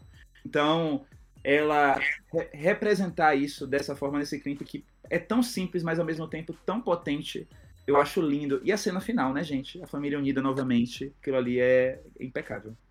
Sim, e aqui a Beyoncé, ela fecha, né, ela fecha o versinho lá no final, tipo, no, no início do Lemonade ela mostra o forte, a parte das ruínas, e aqui ela voltando lá, o forte tá reconstruído. Tá com paisagem, tá lindo, natureza, então ela mostra né, toda essa evolução do mesmo cenário. Exatamente. É, Beyoncé, você emocionou. Aqui. você. Abalou. Você trouxe muita coisa, cara. Que incrível. Não, ela ali, ela fez história. E mesmo é, fazendo história, assim, quando ela chegou no Black King também ela se superou e os visuais do Renaissance que eu sei que em algum momento eu vou ver, eu sei que também vai ser babado, então é muito foda você ver que o Lemonade é essas, esse supra-sumo, mas que a Beyoncé ainda assim ainda tem muito mais para mostrar. Então, que artista. E eu queria falar para vocês agora uma novidade. Ai, meu Deus. Ai, meu Deus, Ai. deixa, deixa o Betão agora, eu engasgar. Ai, tô nervoso. Então, ó, gente, vocês sabem que eu amo Beyoncé, né? Eu respeito É o Sparks que vai anunciar. É ele que Não, vai anunciar, galera. Prepara. Visual matinal agora. gente, eu amo Beyoncé. Beyoncé é uma inspiração para mim, é uma referência de muita coisa na minha vida. E é por isso que o meu próximo single é inspirado nela. É uma homenagem a Beyoncé. Então podem aguardar que em outubro vem aí a música Lenda inspirada nela, inspirada na entrevista que ela deu em 2007 para o 60 Minutes, onde, perguntado por um entrevistador como ela se descrevia, ela respondeu: uma lenda em formação. E aí, enfim, um, todo Beehive de verdade já viu essa entrevista, lembra disso, e aí eu peguei isso aí para poder falar sobre, não só sobre a importância da gente confiar em nós mesmos, mas sobre essa ferramenta que ela criou, né, que é a Sasha First, sabe? Tipo assim, como nós temos uma confiança dentro de nós, às vezes a gente precisa acessar criando alter egos, criando formas da gente lidar com nossa insegurança, com nossa timidez, que às vezes é, constru é construída pela sociedade. Então, saibam que eu já me esforço muito para entregar análises babado da Beyoncé, mas vem música também inspirada na maior. Nossa, e você pode dar um spoiler do nome da música? É lenda, meu amor. É lenda. É lenda. É lenda. Você quer uma lenda? Não, como é que eu vou fazer uma música pra Beyoncé com um nome que não seja esse? Pelo amor de Deus. E eu já não sei qual é a capa do álbum. Ah, ah, não, mas a capa eu juntei várias. Vai ser André Surak fazendo L de latino. Você acertou, meu Deus, como assim? Oh, amei, assim? amei. E Ai, vamos fazer o pré-save da faixa. Por vai, favor. Vai estar disponível em breve. Estou contando para vocês com exclusividade aqui. É o primeiro lugar que eu estou divulgando isso, porque para mim não tem nenhum lugar melhor para poder contar isso do que para Beehive, né? Arrasou. Nossa, arrasou. Saibam que essa informação é exclusiva para vocês e essa faixa é o primeiro single de um álbum que é o meu Lemonade, né? Como meu bom... Meu Deus. Aguarda. O tá muito importante. Tô chocado. Eu tô me sentindo num programa de TV com esse anúncio. Cadê o. Vai entrar o Silvio Santos agora. Tô me sentindo na Ana Maria Braga recebendo a Luísa Sonza pra anunciar a traição. É, é igual a Beyoncé colocando lá no final do show, álbum ao final. Chocado. Ai, ai. Que lindo, o Spartacus vai ter um filho, gente. Olha aí, o anúncio. Eu votei. Gente, foi feita com muito amor essa música. E é isso, assim. Beyoncé, pra mim, é. Ela me inspira a fazer muitas coisas. Me, ensina a fazer... me inspira não só a analisar arte, mas a fazer arte. Ela não mostra que a gente é potente. Então, vamos celebrar o poder dessa mulher. E muito obrigado, gente, por ter me chamado aqui. Estou muito feliz de verdade. Imagina, nossa, a gente tá emocionadíssimo, muito feliz de estar com você, com, com, você aqui, conversando com você e você podendo colocar a sua visão que você tem em todas as faixas, é, não só em todas as faixas, em todo o EP. E a gente tá amando, amando real, oficial. Depois disso, não tinha como, né? A gente falar da maioral, da que carregou, que é a Formation, essa faixa incrível que fecha todo o álbum. A Beyoncé retoma tudo aquilo que ela passou durante o filme, durante as músicas, todos os temas que ela abordou, principalmente as pautas do povo preto, e que inclusive no clipe ela inverte os papéis, se coloca numa figura de poder ali, né? Ela coloca ela como uma figura de, de aquisição ali, que ela tá podendo, a dona da Casa Branca. Fora Casa Grande. Casa Grande, fora as grandes referências que a letra e o clipe traz, que tem o Furacão Katrina, tem o genocídio negro nos Estados Unidos, a violência policial com jovens negros que, infelizmente, são assassinados inocentemente, como a gente sabe. Tem também referência ao tempo colonial, a banda do Michael Jackson, de quando ele era mais novinho, a Jackson 5, e também a segregação racial. E trouxemos mais outras referências aí incríveis que inclusive estão até na, na análise do Spartacus no YouTube, que tá perfeito. E a faixa ela foi apresentada no Super Bowl de 2016, quando a Beyoncé entrou de surpresa lá no show do Coldplay.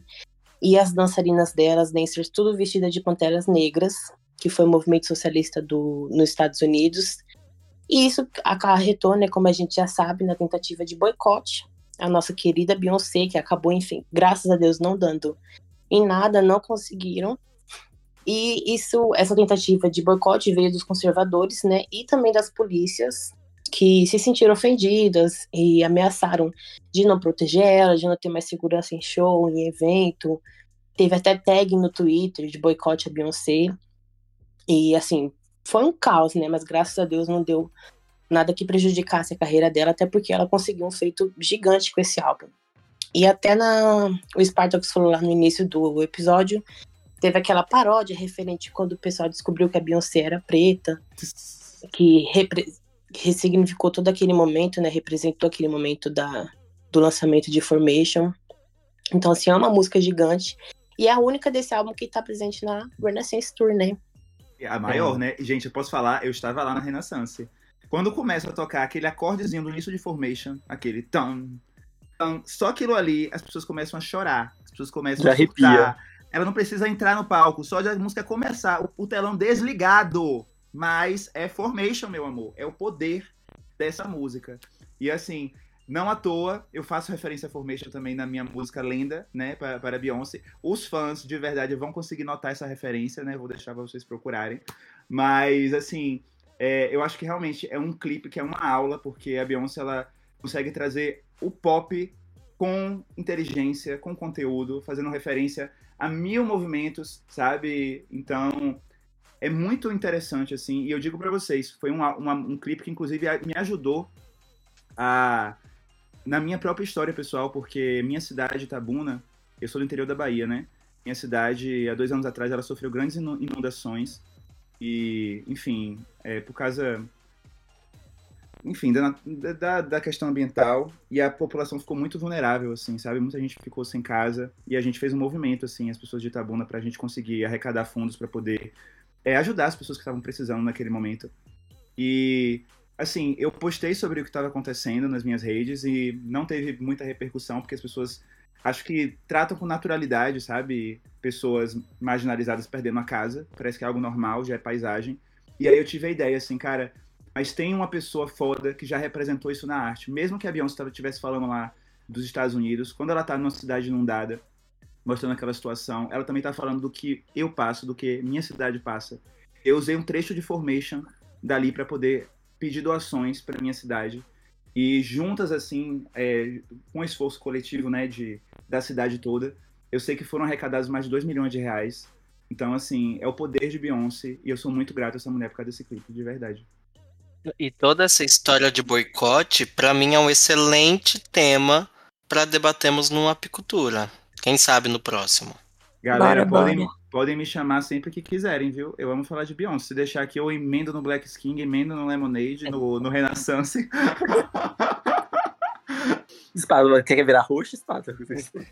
Não, não, cuidado, viu? Cuidado que eu venho.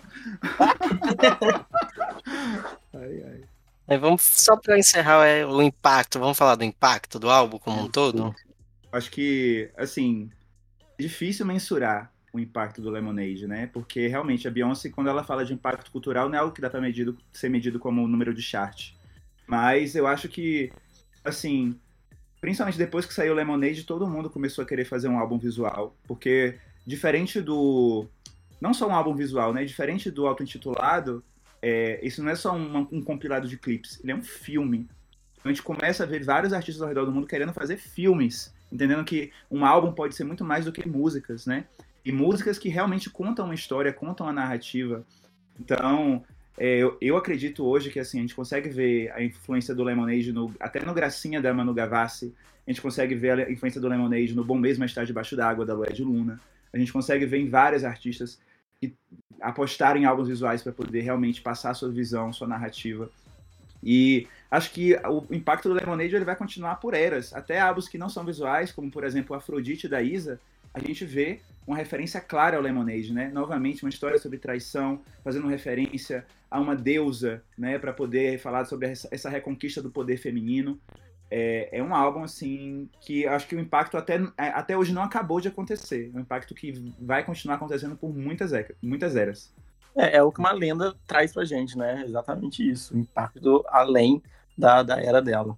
Exato. Sim, e como o Spartacus disse, né, o impacto ele não se traduz por charts, né, mas os charts ali significa o quanto que o seu trabalho atingiu de público, né, e a Beyoncé tem excelência nisso, né, o álbum atingiu aí o topo né, em mais de 90 países, vendeu cerca de 60 mil cópias só ali na primeira semana de lançamento, com apenas seis meses de, né, de lançado, o álbum já havia superado os números de venda do álbum Views do Drake, que era tipo o artista do ano de 2016, né, e se tornando um dos discos mais vendidos, né, o Lemonade, aí com mais de 2 milhões de cópias só em 2016. E eu acho interessante novamente, né? Não foi o álbum dela que teve mais sucesso comercial, não foi o álbum dela que teve mais sucesso crítico, pelo menos não em prêmio, né? Se você for olhar, por exemplo, o I Am Sasha First teve mais Grammy do que o Lemonade, mas o tempo, para mim, realmente ele é o melhor remédio, porque você vê que anos depois, cara, é um dos melhores álbuns da história. Sempre que qualquer revista especializada tá fazendo uma lista dos melhores álbuns, o Lemonade está lá, porque não tem como ignorar a profundidade, a qualidade deste álbum. É, o álbum ele foi no Grammy ele foi indicado em nove categorias, né? Mas infelizmente só levou aí dois gramafones. É, ele perdeu pro álbum do ano para 25 da Adele e foi uma perda tremenda. Foi, foi emocionante o discurso da Adele que ela fez ali no momento do, de, de receber o prêmio. E o álbum também ganhou o prêmio Peabody, que esse prêmio ele reconhece os órgãos de mídia, associações e indivíduos que tenham prestado serviços públicos dignos de distinção e mérito através de seus respectivos veículos de comunicação que a, a Beyoncé jogou na música aí e ela entregou o álbum impecável. E eu acho, inclusive, que esta derrota no Grammy foi a responsável da Beyoncé parar de se apresentar em, em premiação. Porque a mulher estava lá de Oxum, grávida, entregando uma das melhores performances da carreira. Para mesmo assim não receber o reconhecimento que merece, eu acho que foi realmente o momento que ela entendeu assim, gente, eu tô me esforçando sem ter resultado. Não preciso disso, né? E, aí... e mais forte do que o discurso da Adele no palco foi o discurso da Adele na sala de imprensa, né, depois de receber o prêmio. Onde ela fala o que, que a Beyoncé precisa fazer para ganhar o álbum do ano. Exato. Ela, ela lança o questionamento, né? Porque não, ninguém sabe até hoje. Nem com Renaissance, como assim, né? Como? E se fica nessa, nessa pergunta, Não, esse questionamento. Eu, eu já vi uma, uma pessoa falar assim: quantas vezes a Beyoncé precisa lançar o álbum do ano para ganhar o álbum do ano? Porque na minha cabeça ela, ela já fez isso umas três ou quatro vezes no mínimo. Sim. Nossa, muito tempo. Desde o Beyoncé, no mínimo, eu já, já tinha que ter ganhado o álbum do ano. Exato. E continuando aí os feitos desse álbum gigante, ele foi nomeado pelo Metacritic como o segundo álbum mais aclamado pela crítica de publicações musicais no ano de 2016. E em 2017, o Lemonade ele foi listado como o sexto maior álbum feito por uma mulher de todos os tempos pela NPR. Vou falar assim em português que eu não vou me dar o luxo de errar aqui de novo. Ah, que isso, foi-? Fala aí. Adoro. Ah, Deixa o NPR mesmo, que é o babado aí. É o Deluxe. É o Deluxe nosso. Vai lá. E também foi o primeiro álbum feminino da história a debutar todas as faixas do álbum na parada de singles da Hot 100. Isso para um álbum que a gente fala que não teve esse sucesso comercial gigantesco, já é uma coisa gigante, né? É porque Beyoncé é tão grande que o mesmo sucesso gigantesco do Lemonade, comparado ao que ela já acontece, já conseguiu, às vezes é, ainda parece pouco, perto de tudo que ela já conseguiu, sabe? Então, assim, é, é foda competir consigo mesma sendo Beyoncé, né? É. Eu, eu, eu fico impressionado com a capaci- capacidade dela de inovar. Sempre ela consegue inovar. Nunca ela fica na mesmice. Ela sempre inova, sempre mostra uma coisa diferente. E sempre ela consegue entregar o máximo ali pra, pra gente. Exatamente. Ainda Né, e bem, pra né? fechar o impacto do Lemonade, ele dá um, né, um tapa na cara do Renaissance, porque todas as faixas têm uma performance televisionada. Ele ensinando pro Renaissance como é que se faz. Exatamente. Mas assim, pior que o Renaissance, ela se esforçou menos e teve mais resultado comercial, né? Vai entender. Pois é.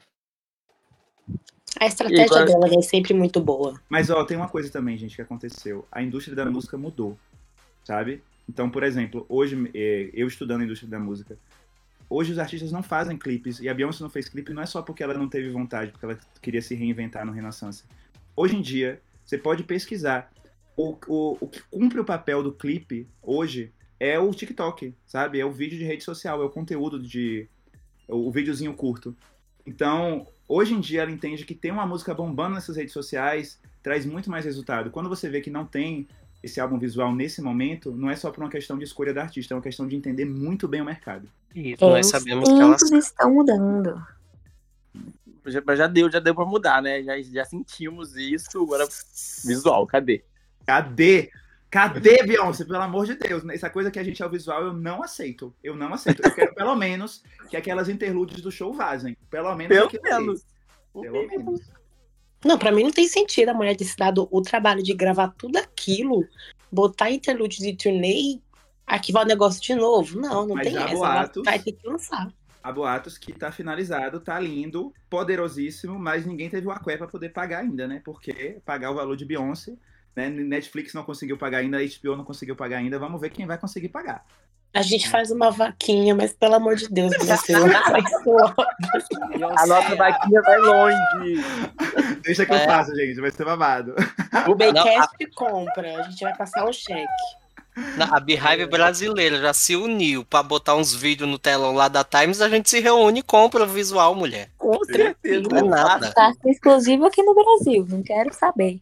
A gente compra os direitos. Vai sair no Mano. Globoplay, galera. Ó, patrocina a gente aqui, ó. E vamos entrar agora no nosso quadro mais querido que a gente ama aqui, que é o nosso quadro Beehive. Só da vinheta, Ti.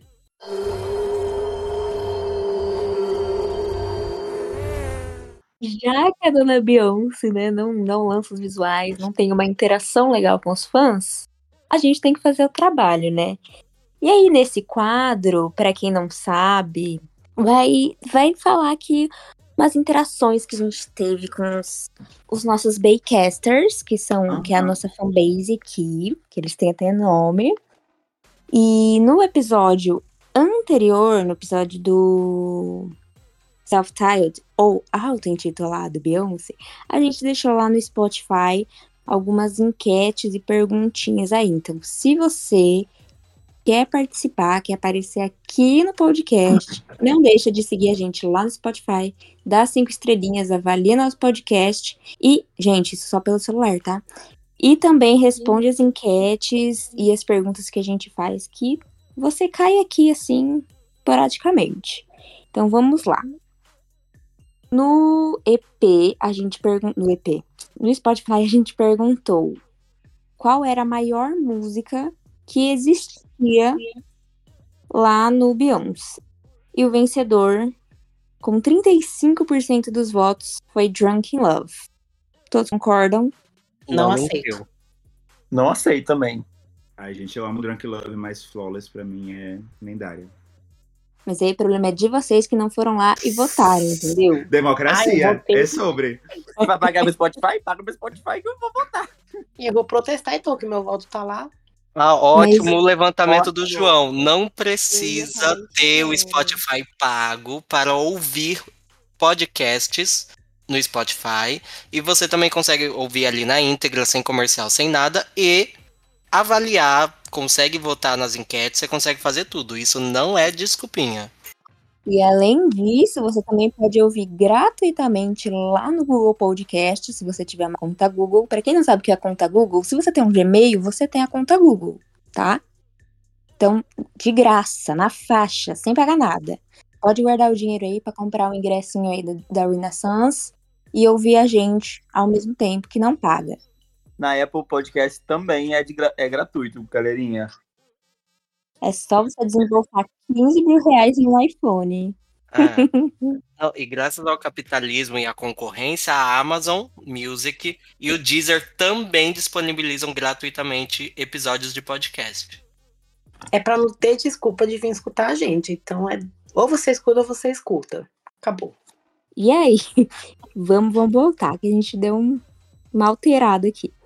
Vamos voltar, então. A gente também deixou lá uma pergunta que foi: Qual a melhor fic de polêmica que envolveu o álbum Beyoncé? E as pessoas responderam. As pessoas não, né? A Ana Krause, o Pedro e o Lucas disseram que a melhor das melhores, sem sombra de dúvidas, é o Cativeiro da Cia. E eu concordo dúvida. com eles. A melhor fic desse álbum Sem é o Cativeiro da Cia. dúvida. Sem dúvidas. Já a Jéssica Freitas, ela falou que foi lá no show do Rock in Rio. Rock in Rio, ai, International. Foi lá no Rock in Rio, onde todo mundo achou que ela fosse cantar, literalmente, o XO, porque ela mandou a gente fazer o X e ela mandou a gente fazer o O. E acabou, entendeu? Ela não cantou. Foi só isso. Eu amo, mas ela, mas ela levou o funk pro palco do Rock in Rio, a primeira pessoa a fazer isso. Quem é mais que isso? Levou. É, pelo menos ela E- tava aqui no Brasil, né? Ai, saudade. Exatamente. Gatilhos, Saudade gatilhos. nunca vivi. Dez anos atrás. A Eve, ou a Ivy, se ela for a Blue. Se ela não for a Blue, é Ivy. Se ela for a Blue, é a Ivy. Ela deixou uma pergunta lá pra gente, meninos. Porque não sei se vocês lembram, no episódio passado, a Camis, que tava aqui com a gente, que era a nossa convidada lá do Sport Bay, comentou que o Kendrick Lamar tinha feito uma música pra Bay quando ele era mais novo. E aí a Bay pegou uma partezinha e sampleou no- na música de Partition. Vocês lembram que ela disse isso, né? Sim. Lembro. Sim. Aí a nossa amiga perguntou: qual o nome da música? Pelo amor de Deus, eu quero saber, eu preciso saber. Gente, o nome da música nada mais, nada menos do que Beyoncé. Então, se você colocar lá no YouTube Kendrick Lamar, música Beyoncé, vai aparecer. Vai aparecer os features deles, mas vai aparecer a música que ele fez pra ela. Então a música chama Beyoncé. Para vocês que estão ouvindo e querem mandar um áudio pra gente, também é muito fácil. Entra lá no arroba podbaycast e manda um áudio de até um minutinho. Pelo amor de Deus, não o Thiago mata a gente. Um minutinho falando aí sobre a Bey, sobre sua relação com os álbuns, sobre qualquer coisa que você quiser. Se você quer aparecer aqui, quer falar, quer hablar sobre a Bey, manda um áudio pra gente de um minuto. E foi que a nossa queridíssima fã Baycaster Andressa Araújo fez. Vamos ouvir o que ela mandou pra gente? Então, gente, meu nome é Andressa, tenho 25 anos, sou de Porto Alegre, ah, mas moro nos Estados Unidos faz pouquinho mais de 5 anos. International. Ah, sou fã da Bi faz 13 anos já. E só queria realmente agradecer vocês por estar trazendo esse trabalho, esse podcast. Ah, eu sou fã eu acabei assistindo, assistindo não, né? Acabei escutando todos os episódios e, tipo, um dia, e agora eu tô esperando mais. Mas, uh, enfim, só queria agradecer vocês mesmo. Uh, só queria falar que conhecia, eu conhecia a Bi trabalhando no Camelô com o DVD Revolution. e eu vou ver ela pela primeira vez no dia 21 de setembro em Dallas. Então tô muito ansiosa, tô muito, muito feliz. Mas enfim, obrigado mesmo. Ela, Gente, já foi. Nossa, ela ela foi. Tô curioso pra ver como é que foi esse show, hein? Deve ter sido babado. Ela vai ter que voltar no próximo episódio contando em áudio de até um minuto como é que foi o show. E vemos aí que mais uma fã da Beyoncé, ela pega no. Foi pega pela Beyoncé no, no Pirates, né? A pirataria no Brasil Pirates. fazendo tudo. Sempre entregando tudo. Todos nós, gente. Eu comecei a ouvir no Beyoncé com MP3 pirata também. Baixando no Emule. Quem não lembra? Olha. No For Foi Shared. Igual, igual o Liba fala no 4 No Charé. 4 Shared. No 4 No quarto Shared. Mas mentira. Acho que o primeiro álbum que eu comprei da Beyoncé foi o B-Day. Eu comprei na Saraiva. Ainda foi original. Arrasou. A Saraiva que faliu, né? Pois é, né? Fechou as portas. Agora é só online. Foi de Americanas. Foi de americana. Nem americana Foi de. Saraiva foi. Ele vai ter que atualizar o meme. Foi de Saraiva. É isso. Foi de visuais, foi de visuais. Foi de visuais, meu Ai, que ódio. Que ódio, meu Deus. Ai, gente, que delícia. Muito, muito obrigada por estarem aqui com a gente. Foi incrível. Muito obrigada, Spartacus, por participar e por agregar tanto no nosso, nosso não, no nosso podcast. Foi incrível te receber. Conta aí pra gente como a gente te acha nas redes sociais, no seu canal no YouTube. Gente, antes de tudo, quero agradecer muito ao Lipa, Elias, Gabi, João, de verdade, assim, muito feliz com esse convite. Eu, de verdade, sempre me sinto muito acolhido, assim, na Beehive. E é um prazer falar de Beyoncé, sobre essa pessoa que eu estudo tanto, que, eu, que me inspira tanto. É, se deixar aqui, eu fico falando cinco horas sem parar. Então, muito obrigado, de verdade. Se quiserem me trazer para falar do Black King, estou aqui.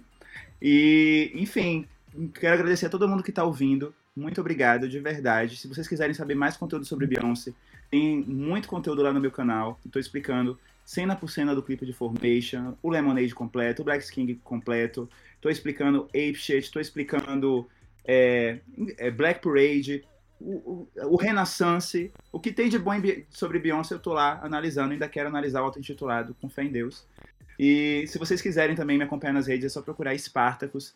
Seja no Instagram, seja no Twitter, no TikTok. Twitter não, né? Foi com Deus. No X, no TikTok, em qualquer rede social. E se quiserem também, né, ficar ligados aí nos meus próximos lançamentos musicais, Spartacus lá no Spotify e Spartacus.mp3 no Instagram, para poder ficar ligado aí no lançamento da lenda que vem aí.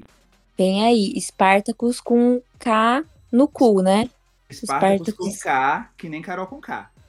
Arrasou. É sobre. Spartacus, amamos a sua presença aqui. Você abrilhantou demais o nosso podcast e eu quero mais. E acredito que todos, todos nós da equipe queremos mais também. E já quero virar best.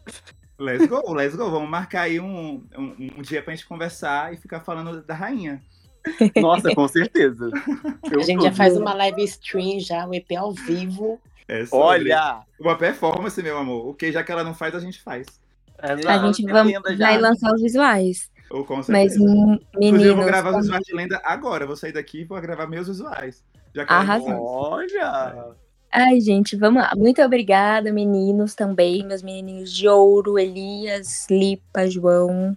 Também nosso diretor e produtor aqui do Baycast, o Tix Verso, se vocês quiserem procurar ele lá na- no- nas redes sociais, acho que no Instagram, arroba Tix, T-H-I-X, Verso, V-R-S-O.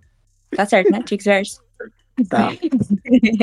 Tix Verso, ele tem outros podcasts aí sobre a cultura pop que vocês vão amar. E se vocês não amarem, tá tudo bem, porque vocês amam a gente, então é isso que importa. Até o, o próximo episódio, que vai estar babadeiro demais. Fiquem com Deus, fiquem com beijos e vejo vocês por aí. Né, meninos? Um beijo. Amém. Que limonada gostosa. Tchau, galera!